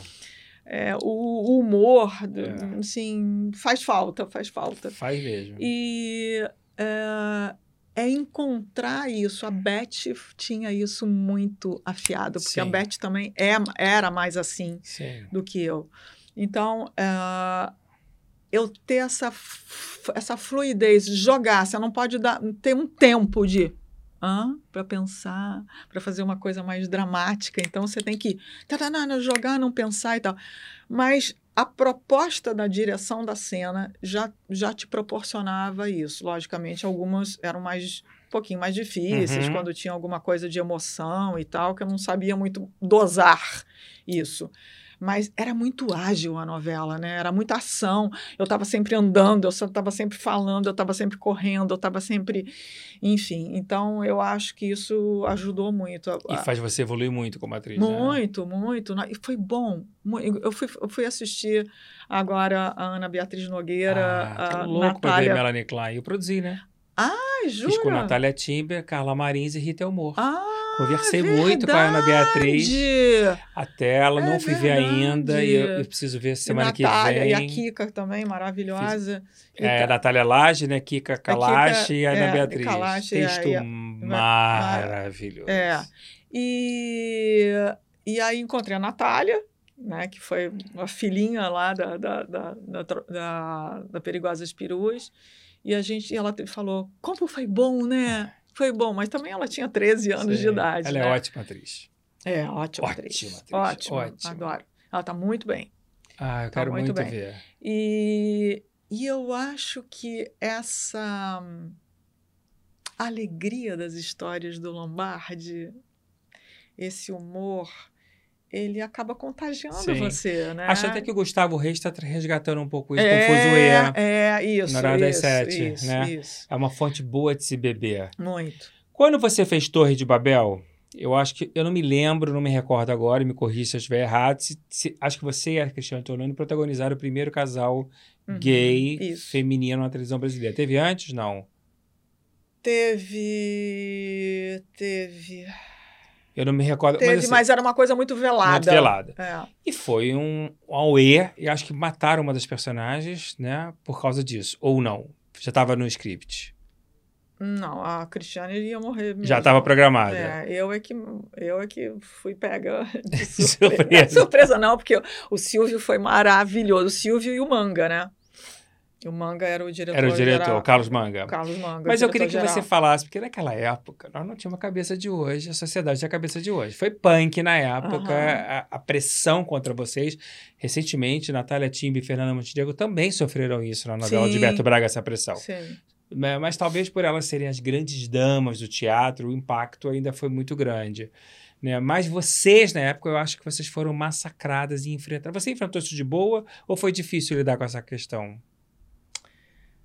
Ah, assim, uh, pela crítica, pela, pela publicamente, foi fácil. Não tive problema, não. É, o que foi difícil foi ter pena de não conseguir fazer como exatamente como o texto estava escrito. Porque tínhamos assim, tínhamos um, um, beijinho, tínhamos um contato. Vocês foram censurados na época, literalmente? Fomos. Ah, não tem beijo. Ah, tá. Isso que eu não, eu não lembrava. Não teve nenhum beijo no ar? Não. Ah, eu não, não lembrava ah, disso. Ah, eu te amo, não. Entendi. Tirou eu te amo. Também não tinha? Não, eu te amo. Então, era tudo muito no olho, no olho muito no carinho. Tudo muito sutil. Uma coisa muito sutil. Então, o que ficou... É, não, não digo foi pena, mas assim, que ficou menos gostoso de, de, da gente fazer, porque a gente acreditava que aquilo pudesse sim, ser feito de uma forma sim. legal e que seria sim. bom e tal. Uh, posso te dizer que, assim, eu nunca fui uma pessoa preconceituosa, eu, eu vim do meio onde o, o, o, homossexualismo era, assim, bastante visível, enfim, convivi muito com isso. Mas uma coisa muito interessante que me abriu quando a gente estava na preparação é que a direção chegou e disse: são duas mulheres bem resolvidas, elas não sofreram para se tornar aquilo que elas, que elas são. É, elas estão de bem com a vida, elas trabalham, elas são realizadas, elas se amam, elas não têm preconceito uh, nenhum. Uh, elas não são uh, estereotipadas como para você ser homossexual, você precisava uhum, ser, né, uhum. estereotipo, mostrar essa, essa, esse, esse lado, essa possibilidade. E é, você, o, o, o amor é o que é o mais importante. É o amor. Assim, não importa é, o sexo, é o amor que, e é isso, que, né? É isso. É isso. É isso. Então, assim, isso foi tão bom ouvir, tão bom vivenciar, sabe, aquilo que, que me abriu mais ainda, Engrandeceu, sabe? Né? Engrandeceu mais Engrandeceu. ainda. E é lindo você falar isso. É, é, é muito é lindo. Foi, é, é, lindo. Então, assim, eu acho que eu e o Cristiane conseguimos passar isso. Com certeza. Com toda a coisa. Eu, eu, eu fui um pouquinho abusadinha, eu acho, numa das cenas que eu tentei botar uma coisa que a gente não podia botar sexual, eles, eles até na hora da edição diminuíram um pouquinho, mas já que a gente não podia é, mostrar muito a coisa sexual, da atração, ou um beijo, uma coisa com contato, a gente tinha uma cena de café da manhã na cama, é, a cama sempre muito bem arrumada. Novela das nove. Aí o café, o café ali, a bandeja de café, e aí a gente conversando, e aí eu Aí eu fiz a cena chupando chupando o dedo, porque né, Sim, você fica, quando, claro. você tá, quando você tá ali, ah. enfim e tal. Mas é, isso passou, passou, Batida. passou, passou um pouquinho. Bom, enfim. Aí o que aconteceu? Como houve uma, uma, uma crítica muito grande, e não foi só é, com relação a, a, nossas personagens, foi com o Marcelo Antoni, que era, fazia um super drogado. Né? É verdade foi difícil de aceitar o, o Tony Ramos, que a primeira cena abre a, nove, a, a novela, o primeiro capítulo, ele mata a mulher dele, a, a paulada, né, a, a, uma enxada, com uma enxada, se eu não me engano. Então, houve uma, Vários uma manifestação, é, muitos assuntos polêmicos que chocaram. Assim, eu acho que foi um, uma, uma história que veio para desbravar, diríamos assim, Será que várias hoje coisas. Viveríamos tempos tempo. diferentes? Será que evoluímos? Eu me pergunto é, tanto isso. Não. Talvez mas, não. Mas, mas eu acho que assim, todas as coisas que, que, que, que, que nos tocam de alguma forma, ou pela violência, ou a tristeza de ver um, uma pessoa drogada, né, como o Marcelo Antoni fez, como questões assim é, é, do, da violência que, que, né, que era correspondia ao personagem do Tony Ramos, o Marcelo Antoni, essa tristeza de ver uma pessoa drogada se acabando, essa questão polêmica do homossexualismo e tal, é, eu acho que que traz realmente. É, é, é era muita coisa para o espectador pensar, para o espectador, espectador uhum. aceitar, para os, os, os, formadores de opinião, de repente, opinarem. Muita coisa então, junta, muita né? Coisa junta. Muita. Então, foi, eu acho que, foi, sabe, foi uma, Entendo. foi uma Entendo. coisa meio impactante, assim. Eu acho que ninguém esperava, esperava que fosse tão, uma coisa tão forte. E aí, o que, que aconteceu? É, a personagem da Torlone estava no papel que ela iria morrer, e que eu permaneceria, minha personagem permaneceria na história e eu me apaixonaria por um homem.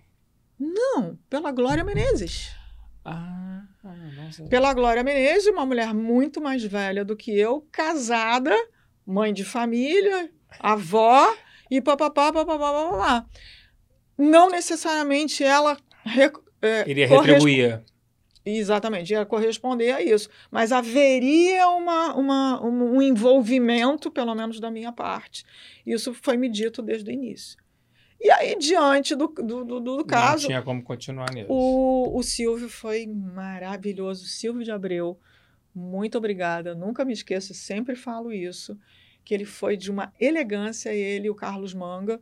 O Silvio me ligou e falou: Olha, não te chamei para fazer essa novela para você ficar fazendo figuração depois que a Cristiane morrer.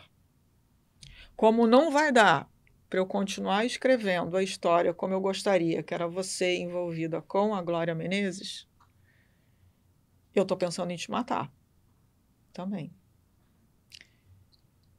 E aí eu agradeci a ele, falei que eu entendia perfeitamente e que agradeceria, agradecia muito realmente o fato de eu não estar tá indo para não fazer nada. Pra, é, é muito desagradável Sim, isso. Mas um ele ator, foi, é um cuidado dele. Não, ele foi maravilhoso. Muito, grande, muito e, uma, não, e aí ganhei um segundo presente, que foi eles me chamarem para voltar para a novela como irmã de mim mesma, quer dizer, irmã da personagem que até hoje não se sabe se ela realmente era irmã ou, ela ou mesma. era ela que não tinha morrido é. e tinha voltado para criar uma situação lá com. Eu sou testemunho que o de Abreu te adora. É.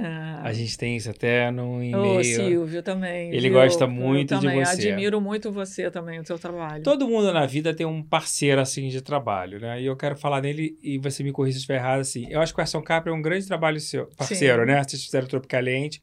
Eu adoro o Erson Capri, adoro, acho ele um homem educadérrimo. O Erson. E vocês têm uma química, vocês não acham que vocês têm uma química? Foi. O Erson foi o marido que morreu no primeiro capítulo do Meu Bem, Meu Bem Meu Mal. Ah, não sabia. Eu falo horrores para ele, ele morra, morrendo no leito, eu falo horrores para ele aqui. Gente, tá a relação de vocês Tava escrita, né? Tava. Artisticamente vocês são o casal, é, né? É, e a gente foi também. Depois pro teatro, pro né? Teatro. Pro teatro.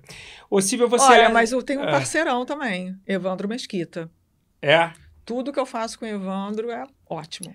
O Evandro, eu tava falando com ele sobre ele na, na minha casa com a Adriana Garamboni. É um cara muito interessante. Ele é muito talentoso. Ela foi ver o show dele agora recentemente no Jockey, Uhum. né? Lotado, com aquela troca de geração. Ele escreve teatro, ele produz, ele é bom Tem ator, rádio. tem rádio. ele é muito interessante, né? Muito. Tem uma, uma vivacidade, tem uma energia. Eu olho pra ele parece que é aquele Evandro da Blitz de 1980. Olha, há uns quase 10 anos, 8 anos, no- 10 anos, ele encontrou comigo e falou assim: Pô, tô escrevendo um negócio, pô, se deslanchar, adoraria que de repente você fizesse. Eu falei, pô, eu que adoraria. Porque eu fiz minha primeiro, primeira participação como atriz, que eu não era atriz, foi num longa-metragem do Mauro Faria. É, não quero falar sobre isso agora, que ganhou o Festival de Gramado Sim. em 90 e, 90, 80 e, 89. 89, e eu gravei com o Evandro uma cena, era uma ceninha só, uma sequenciazinha assim. É, depois a gente fez ahn, Desejos de Mulher e fizemos uma um Você Decide, que foi o, o Você Dec- Decide, que teve uma audiência enorme, e na reprise foi o mais, com maior audiência que ah, legal. de- de- de reprise. Eu, ele e a Isabel Filardes. Tem um zoom, zoom, zoom aí que você decide pode voltar. Oba! É, seria bom. E eu gostava. Oba, ótimo, Né? ótimo. Você acha que Torre de, é, Torre de Babel, não, Rei do Gado, perdão, Rei do Gado foi seu ápice na televisão brasileira? Foi, foi um, acho que foi um momento de de sedimentação, eu acho, assim, do meu trabalho. O do- reconhecimento mesmo, né? reconhecimento, é, do que do que do que eu, do que eu posso fazer, do que eu posso, até porque a proposta não era a história é, ir até onde foi. Ah, não? Assim, acredito que não, porque o personagem do Magrini ia morrer. Estava previsto morrer no capítulo 40. E o casal deu muito certo. O casal deu muito certo. Aliás, parceirão. Um super colega. Assim, a gente Foi um dividiu. sucesso aquele casal. É, assim, a gente conversava muito. Eu falei, vamos fazer essa coisa dar certo, entendeu? Eu falei para ele. Porque eu, eu achava que provavelmente também eu a minha personagem não ia conseguir se manter tão forte depois que ele morresse. E ele ficou quase até o final, ele ficou até o capítulo 140, sei lá, 138. E a composição daquela personagem, daquele cabelo, foi tudo em conjunto ou você que, que trouxe ela? Não, foi o Luiz Fernando. Ele Luiz falou? Maravilhoso. É, A gente se reuniu. Você ficou muito bem, Laura. a gente se- ele se reuniu, a gente se reuniu, eh, tinha mais umas duas, três pessoas. É, ele chamou uma, uma, uma maquiadora americana para fazer a parte, a primeira fase da novela, para envelhecer os atores. E aí ela também ajudou a fazer a caracterização da atualidade.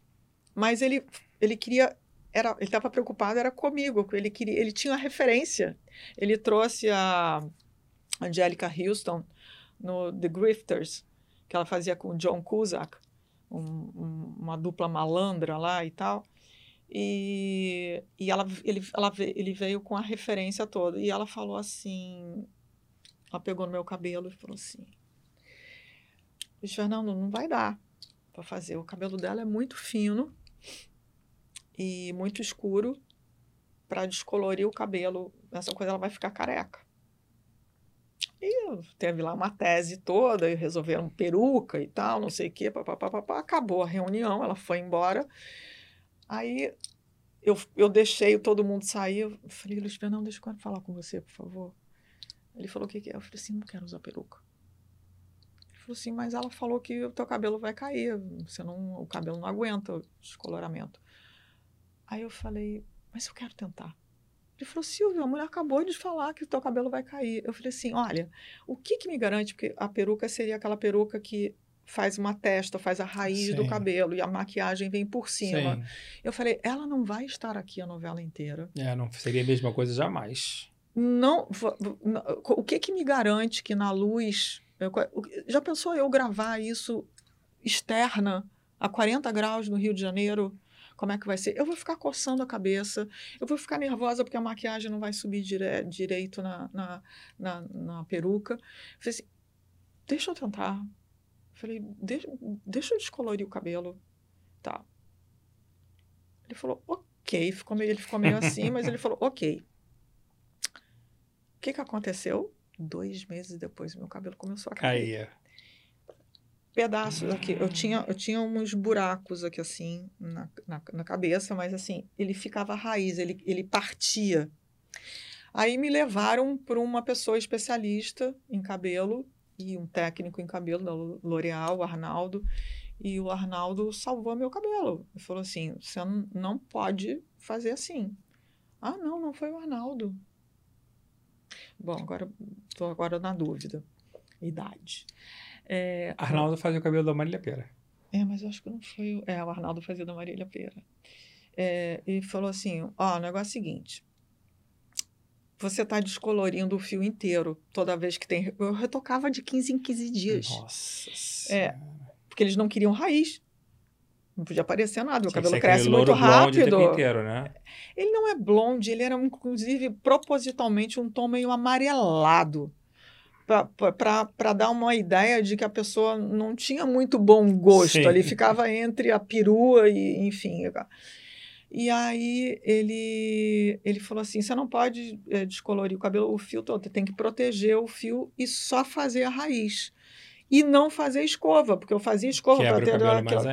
Você tem que ir para debaixo do secador com o cabelo. Então, assim, o meu, o meu tempo de arrumar cabelo. Duas horas. De arrumar cabelo e maquiagem, ficou duas horas e meia para começar Nossa a gravar. Então foi. Mas valeu, hein, Silvia? Nossa, super valeu. E aí, valeu. E aí a gente se vê diferente. É. A gente se vê diferente. Fica tudo mais sabe? É gostoso de Deu fazer isso, de tchan na personagem. Não, Valeu muito, muito, É importante, muito. essas muito. caracterizações são importantes. Nós falamos em Marília Pera, eu vi você fazendo calas, né? É, eu adorei a montagem do Marido Ideal. Você fez bons espetáculos. E sei que você está se coçando para voltar para o teatro. O que, que você quer fazer agora? Eu adoraria falar sobre o, o momento, talvez, da idade. Eu acho muito interessante. Mas eu quero, logicamente, um bom texto, a oportunidade de voltar ao palco, já que agora não estou fazendo televisão e não tenho previsão de fazer. Eu acho que é importante. É, eu fiz muito pouco teatro. Você teve pânico de subir no palco? Muito. Muito. É, a, a, primeira peça, que foi O Marido Ideal. É, que elenco, hein? Que elenco. Meu Deus. Erson Capri, Edwin Luiz, Aquile Lohans, François. Não, François não. não. Não, foi a Larissa Bracha. Larissa Bracha. Vanessa Gerbelli. Vanessa Gerbelli. Eu vi no Teatro São Paulo, Procopio Ferreira, eu acho. Foi Augusta. Procopio Ferreira. Uma bela montagem. Bela montagem. E eu acho que eles me ajudaram muito, né? Muito queridos, somos amigos até hoje. Foi Vitor Garcia Peralta. Vitor Garcia Peralta. que dirigiu. A, a ex-mulher do Erson, que era Suzana Garcia. Suzana Garcia, que fazia a direção. Também a, a, é, assistente de direção do Vitor. E, e eu, ah, eu acho que, ele, como eles me deram muito apoio, eles deram muito firmes, né, consistentes e tal, eu me senti apoiada também, para caso tivesse alguma Uhum. questão, eles pudessem me ajudar. E, e, e foi realmente, o- eu acho que o que aconteceu. E, eu, e era assim, eu entrava, saía, trocava de roupa e tal. Logo depois, eu, quer dizer, logo depois não, depois eu fiz a Calas. E a Calas me deu um pânico total. Que era, Porque- que era uma protagonista Que era absoluta. muito texto, Muito era texto. muito texto, era quase que um monólogo, tinha as interferências do Cássio Reis ali fazendo, mas as perguntas, e aí falava, falava, falava.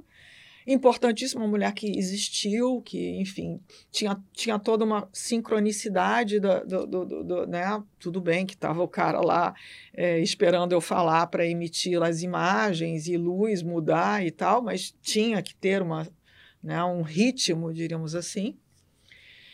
É, eu queria fazer tudo que a Marília também é, propôs que eu fizesse, Sim. né? Imaginou que eu fizesse, então tinha também uma tensão. E eu entrava e não saía. É, Botou o pé no palco, você não tem como sair, seja o que for. até o final. Então, então tinha, tinha dia, no início, eu tinha dias de pânico que o Cássio me segurava e dizia assim: Silvia, olha para mim. Calma. Silvia, olha para mim. Calma. Vai dar tudo certo. Olha. E aí ele foi, ele foi. Mas depois que você passa pelo Love you. teatro, você não se sente mais fortalecida para Ah, arte de sim. atuar? Sim, Eu acho que é Sim. fundamental. Acho que Sim. toda atriz tem que passar pelo Sim. teatro. sim, Né? Eu acho que é um Com antes e certeza. depois. com certeza. Isso não tenha, não tenha dúvida. Dentro do cinema, é, você considera que a Cartomante talvez tenha sido o filme mais importante que você tenha feito, ou melhor da sua carreira, ou tem outro que você acha que seja o mais importante para você? Eu gosto do filme. É, o filme é bom. Gosto muito. Por isso que eu falei que eu achei que é o Eu melhor gosto. filme da tua- Quero deixar bem claro história, que que eu eu mais adoro. gosto. Não, eu acho assim, é um trabalho do Luigi Barrichelli É verdade. espetacular. Verdade. Espetacular. A Débora Seco está espetacular. Verdade. Entendeu? Então, assim, eu acho que é um filme. O, o Ilia São Paulo, que. Querido que faleceu. Querido, é. é Querido, Querido. Apaixonante. Uma pessoa muito querida ele. É, também, como sempre, né? Ele é um, foi um super ator, né? É, então, eu acho que o, o Wagner, Wagner, parabéns, eu acho que realmente é um, é um, é um filme muito bom. Mas, assim, ah, o tempo de espera do cinema é um, é um outro tempo. um outro tempo- time, né? Um outro time, o tempo de, de Muda você câmera, fazer a a luz, cena e demora. e tal, tem, é um outro time. Eu acho que eu não peguei, talvez pela pouca experiência, eu não peguei essa, essa mecânica, sabe? De, Acho de- que onde eu teria mais dificuldade se um dia eu fosse ator, que eu nunca vou ser, que não é a questão, mas é a arte de esperar. É. Eu acho A insuportável. gente o espera bastante também em televisão, né? É, os dois. Mas se você tá pronto, maquiado, arrumado, É, e ficar esperando, né, esperando. Porque quando você se arruma, você quer fazer. é. Né? É muito É. difícil. Silvia, nós estamos chegando no final. E a gente tem três perguntinhas que eu sempre faço para todo mundo. Mas quero te dizer que eu estou encantado com a sua entrevista. Mas vamos lá. Ai, mas- Me diga se tem algum arrependimento de alguma coisa que você tenha feito ah, dentro do processo artístico, claro. Sim. É, Não, eu acho que tudo nos ensina, viu, Marco? Tudo nos ensina, Marcos. Eu acho que a gente. é, Outro dia eu estava falando que ah, um trabalho ele não só enriquece no resultado dele, na, na projeção que você tem com ele, quanto que você aprende no backstage. E se o backstage é bom, Tudo funciona, né? pelo, pe- ou pelo clima, ou pela troca, de, porque assim, eu aprendi muito no backstage Sim. Com as conversas, com as sugestões, com, com as informações, com conversas pessoais das pessoas, porque você fazer um trabalho e você ter um backstage péssimo. É que nem teatro, quando a coxinha não pesado. funciona, acaba. Cara, é muito. Acaba o É, muito, espetáculo. é, é triste. Não, É. Não, não, não, você não leva aquele trabalho com prazer, sabe? Para a vida. Com não certeza. leva. Então, eu acho que assim. Não me arrependo e qualquer trabalho assim me ensinou muito. Ou como que eu tive que superar as dificuldades dele, ou, ou lá atrás, ou, ou, ou, ou pós é, execução do, do trabalho, ou na hora da execução do trabalho. Eu acho que a gente aprende muito. Muito bom. Se alguém chegasse hoje para você e falasse assim, Silvia, o que você quer fazer? Seja no teatro, na televisão, no cinema, você teria de alguma coisa assim que você fala, é isso que eu quero? Não. Como personagem, não. Como uma ideia, eu tenho. Talvez por não estar trabalhando, imaginar que eu possa ter perdido trabalho por causa da idade. É, termos atravessado tudo que a gente vem atravessando esses anos todos, eu também pessoalmente venho atravessando, eu acho que eu gostaria de falar também um pouco desse meu momento. E eu acho que nós, dessa idade, ou qualquer pessoa até mais velha, temos muito o que falar, né? Vivemos muita, muita, muitas coisas e temos coisas ainda a, a viver de uma forma diferente, uma forma talvez até com uma certa expectativa, que talvez não seja tão bom, né? A gente criar expectativas na vida. Uhum. A gente tem que, eu acho que, se, se desvencilhar de grandes expectativas, mas com um propósito, com uma, uma, uma- um foco, uma coisa firme, porque a gente sabe que não vai ter muito mais tempo para executar as coisas que a gente Sim. quer, né? Eu tenho quanto mais tempo Não pra- podemos romantizar não isso podemos jamais. romantizar. Até entrando um pouco nesse assunto, você tinha um casamento de muitos anos, um casamento muito bem sucedido, e mais de quantos anos? 30, e- 34. 34, e você se separou... Não, 38, desculpa. 38 anos, e depois você fica solteira. É difícil ficar solteira depois de 38 anos de casada? É, é, principalmente se você contar que eu comecei com 18 anos de idade. Né? Eu comecei a me relacionar e casamos quando eu estava quase com 24 anos. Então, é, é reaprender estar sozinha. Eu sempre fui muito independente, né? Eu ia para a Europa, é, eu me tornei modelo depois de começar Uhum. a namorar. Então, eu fui para a Europa, eu me, sustenta, me sustento desde os 19 anos de idade e tal, mas ter o controle realmente da vida sozinha e não ter com quem dividir tudo que eu dividia, porque, assim, vou passar o, sei lá, o café. Será que a água tá boa? Uma coisa, Sim. o hábito de, de trocar, assim, Super estou dando um exemplo, né? Então, assim, mas eu acho, Marco, sinceramente, é, que, assim, gostaria de encontrar alguém. Eu acho que a vida fica mais interessante quando você divide com alguém. Aliás, o livro que eu falei do casal, sim. Mas essa minha experiência está mostrando o quanto que é necessário a gente ser feliz e estar bem com a gente Não tenho dúvida. para a gente conseguir estar bem com, Com o outro. E não podemos depositar a Sabe? felicidade no outro, né? É, é. Muito bom. Você tem alguma coisa que você gostaria de me dizer que você nunca tenha dito? Te amo. Eu tenho a maior admiração por você. Eu também. Tenho a maior admiração por você. Eu acho que você é um super cara profissional. Eu acho que você sempre trouxe também muito carinho, muita responsabilidade, muita seriedade, muito profissionalismo nas coisas que você coloca sempre.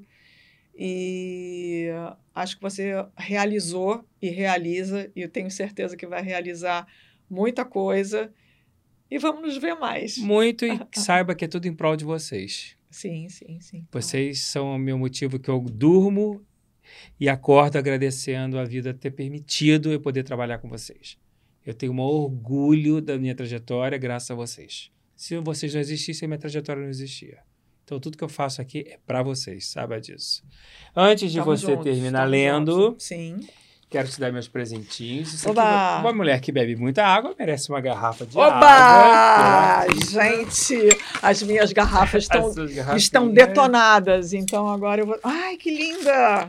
A nossa ecobag, eu vou abrir aqui já para facilitar. Que é. Esse aqui é o nosso amuleto, que são as máscaras do teatro do nosso Ah, cenário, para você é. usar e te dar sorte e você lembrar sempre da gente. Oba, que lindo. E agora o final é Que com você. lindo. O que, que você vai ler? Obrigada. Eu queria ler Todo mundo uma, coloca direto, eu adoro isso. É uma coisinha, é, mas eu acho que até Tá lindo, ó. educado. Combinou com Ah, a sua roupa. lindo, é. É, eu queria ler duas coisinhas. Você quer botar o óculos, né? Não, Não? eu, eu- é, o meu problema é longe. Ah, Eu leio. eu não enxergo nada sem óculos. É, eu queria ler uma coisinha do Diário Estoico, que tem a ver um pouquinho com a, assim, com a nossa vida, né? A- E queria ler uma poesia que eu acho que é um, de um português, Manuel Alegre, que eu adoro. Um beijo a todos os portugueses, que a É. gente ama vocês. Amamos vocês. Muito. E então é isso. Quero ler, deixa eu ver. O, a poesia e o, o livrinho do Estoico. Depois eu pego.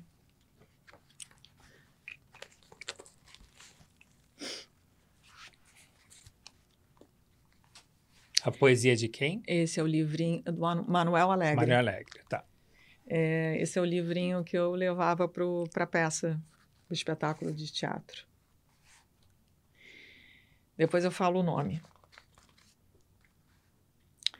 Quando abrires o armário, tem cuidado. Mais que versos falhados, cartões, melancolia, pode sair de repente o que não esperas. Aquele cujo sol de um outro tempo, quando olha para ti, ainda te mata.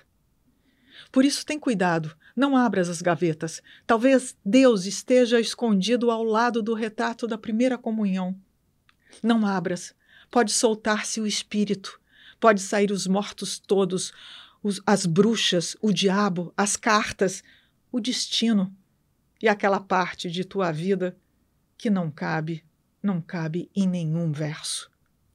E se o bafo soprar?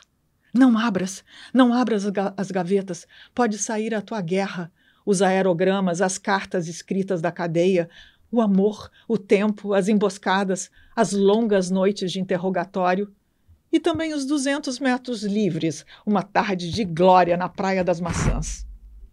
Este no pódio és tu. Não queiras ver. O que passou, passou e não passou. Deixa ficar o sol fechado no armário, o sol e a vida. Não só poemas, cadernos e retratos, mas também lâminas, um papel de um pincel de barba, um pente, os pequenos nadas do teu cotidiano antes do salto, tão inúteis agora. Ninguém regressa à vida interrompida, mesmo que por dentro do armário bata por vezes um coração. Nossa, Silvia, muito lindo. Essa poesia retrata tudo que você falou aqui na entrevista. Ai, pois é. Eu não sei, eu sou apaixonada por poesia. Eu tô achando que até que eu vou trocar. Por que a gente não, não faz outra poesia, então? é, Vamos de outra então. poesia? Então vamos lá, que eu gostei demais. Vamos. Olha, é, a gente não leu lá naquele, naquele espetáculo de, de poesias que eu estou falando, que está aqui nesse livro, só poesias portuguesas. A gente leu também poesias é, de autores brasileiros, né? É, mas vamos lá, vamos, vamos, ler, vamos ler uma que eu acho que. Essa eu sei quase que de cor, mas eu vou, vou deixar aqui que eu adoro é, Caetano, Oh, muito bom. é, que é uma música, né? Gosto de sentir a minha língua roçar a língua de Luís de Camões. Gosto de ser e de estar e quero me dedicar a criar confusões de prosódia e uma profusão de paródia que encurtem dores e furtem cores como camaleões. Fiz isso no show do Carlinhos de Jesus Verdade. como camaleões. Gosto do pessoa na pessoa, da rosa no rosa. E sei que a poesia está para a prosa, assim como o amor está para a amizade. E quem há de negar que esta lhe é superior? E deixe os portugais morrerem a míngua. Minha pátria é minha língua. Fala, mangueira! Fala! Flor do Lácio, Sambódromo, Luz América, Latim em pó. O que quer? O que pode essa língua? Vamos atentar para a sintaxe dos paulistas e o falso inglês relax dos surfistas. Sejamos imperialistas. Sejamos imperialistas. Vamos na velô da dicção tchutchu de Carmen Miranda e que o Chico Buarque de Holanda nos resgate. E cheque-mate. Explique-nos, Luanda. Ouçamos com atenção os deles e os delas da TV Globo. Sejamos o lobo do lobo do homem. Lobo do lobo do homem. Adoro nomes, nomes em an, de coisas como rã e imã. Imã, imã, imã, imã, imã. Nomes de nomes como Scarlett Moon de Chevalier, Glauco Matoso e Arrigo Barnabé. E Maria da Fé. Flor do Lácio, Sambódromo, Luz América, Latim em pó. O que quer? O que pode essa língua? Se você tem uma ideia incrível, é melhor fazer uma canção. Está provado que só é possível filosofar em alemão. Blitz quer dizer corisco. Hollywood quer dizer azevedo. E o recôncavo? E o recôncavo? E o recôncavo? Meu medo. Ah, e o recôncavo, meu medo. A língua é minha pátria e eu não tenho pátria, eu tenho mátria e quero fátria, frátria. Poesia concreta, prosa caótica, caótica futura, samba rap, chic left com banana. Será que ele tá no Pão de Açúcar? Tá crowd, bro. Você e tu. Lhe amo. Bote ligeiro. Mas de brinquinho, Ricardo, teu tio vai ficar desesperado. Ô, Tavinho, põe esta camisola para dentro, assim mais pareces um espantalho. I like to spend some time in Moçambique. Arigato, arigato. Nós, canto, falamos como quem inveja negros que sofrem horrores no gueto do Harlem. Livros, discos, vídeos à mancheia e deixe que digam, que pensem, que falem. Deixe que diga, que pense, que falem. Uou! Muito bom. Adorei você ter mudado o texto na hora. É, não, Caetano. Um beijo, né? Carlinhos Jesus, um beijo, Ana Botafogo. É, um Fizemos beijo, Carlinhos. espetáculo com eles também. Carlinhos vai É, vir já. aqui em breve. Silvia, gratidão. Te adoro, te Eu quero também, muito bem. Foi querido. lindo. Espero que você tenha gostado do nosso Adorei, teatrinho. adorei. Espero que vocês tenham gostado. E que Deus te também. ilumine e te mantenha essa pessoa maravilhosa que você é. Amém, querido. E para vocês, boa nós. noite. Até a próxima semana que vem, todas as quarta-feiras, 8 horas, no canal Ser Artista Podcast e em todas as plataformas digitais, sempre com uma pessoa de grande talento e renomada do Brasil. Um beijo, boa noite, fique com a gente. Boa noite.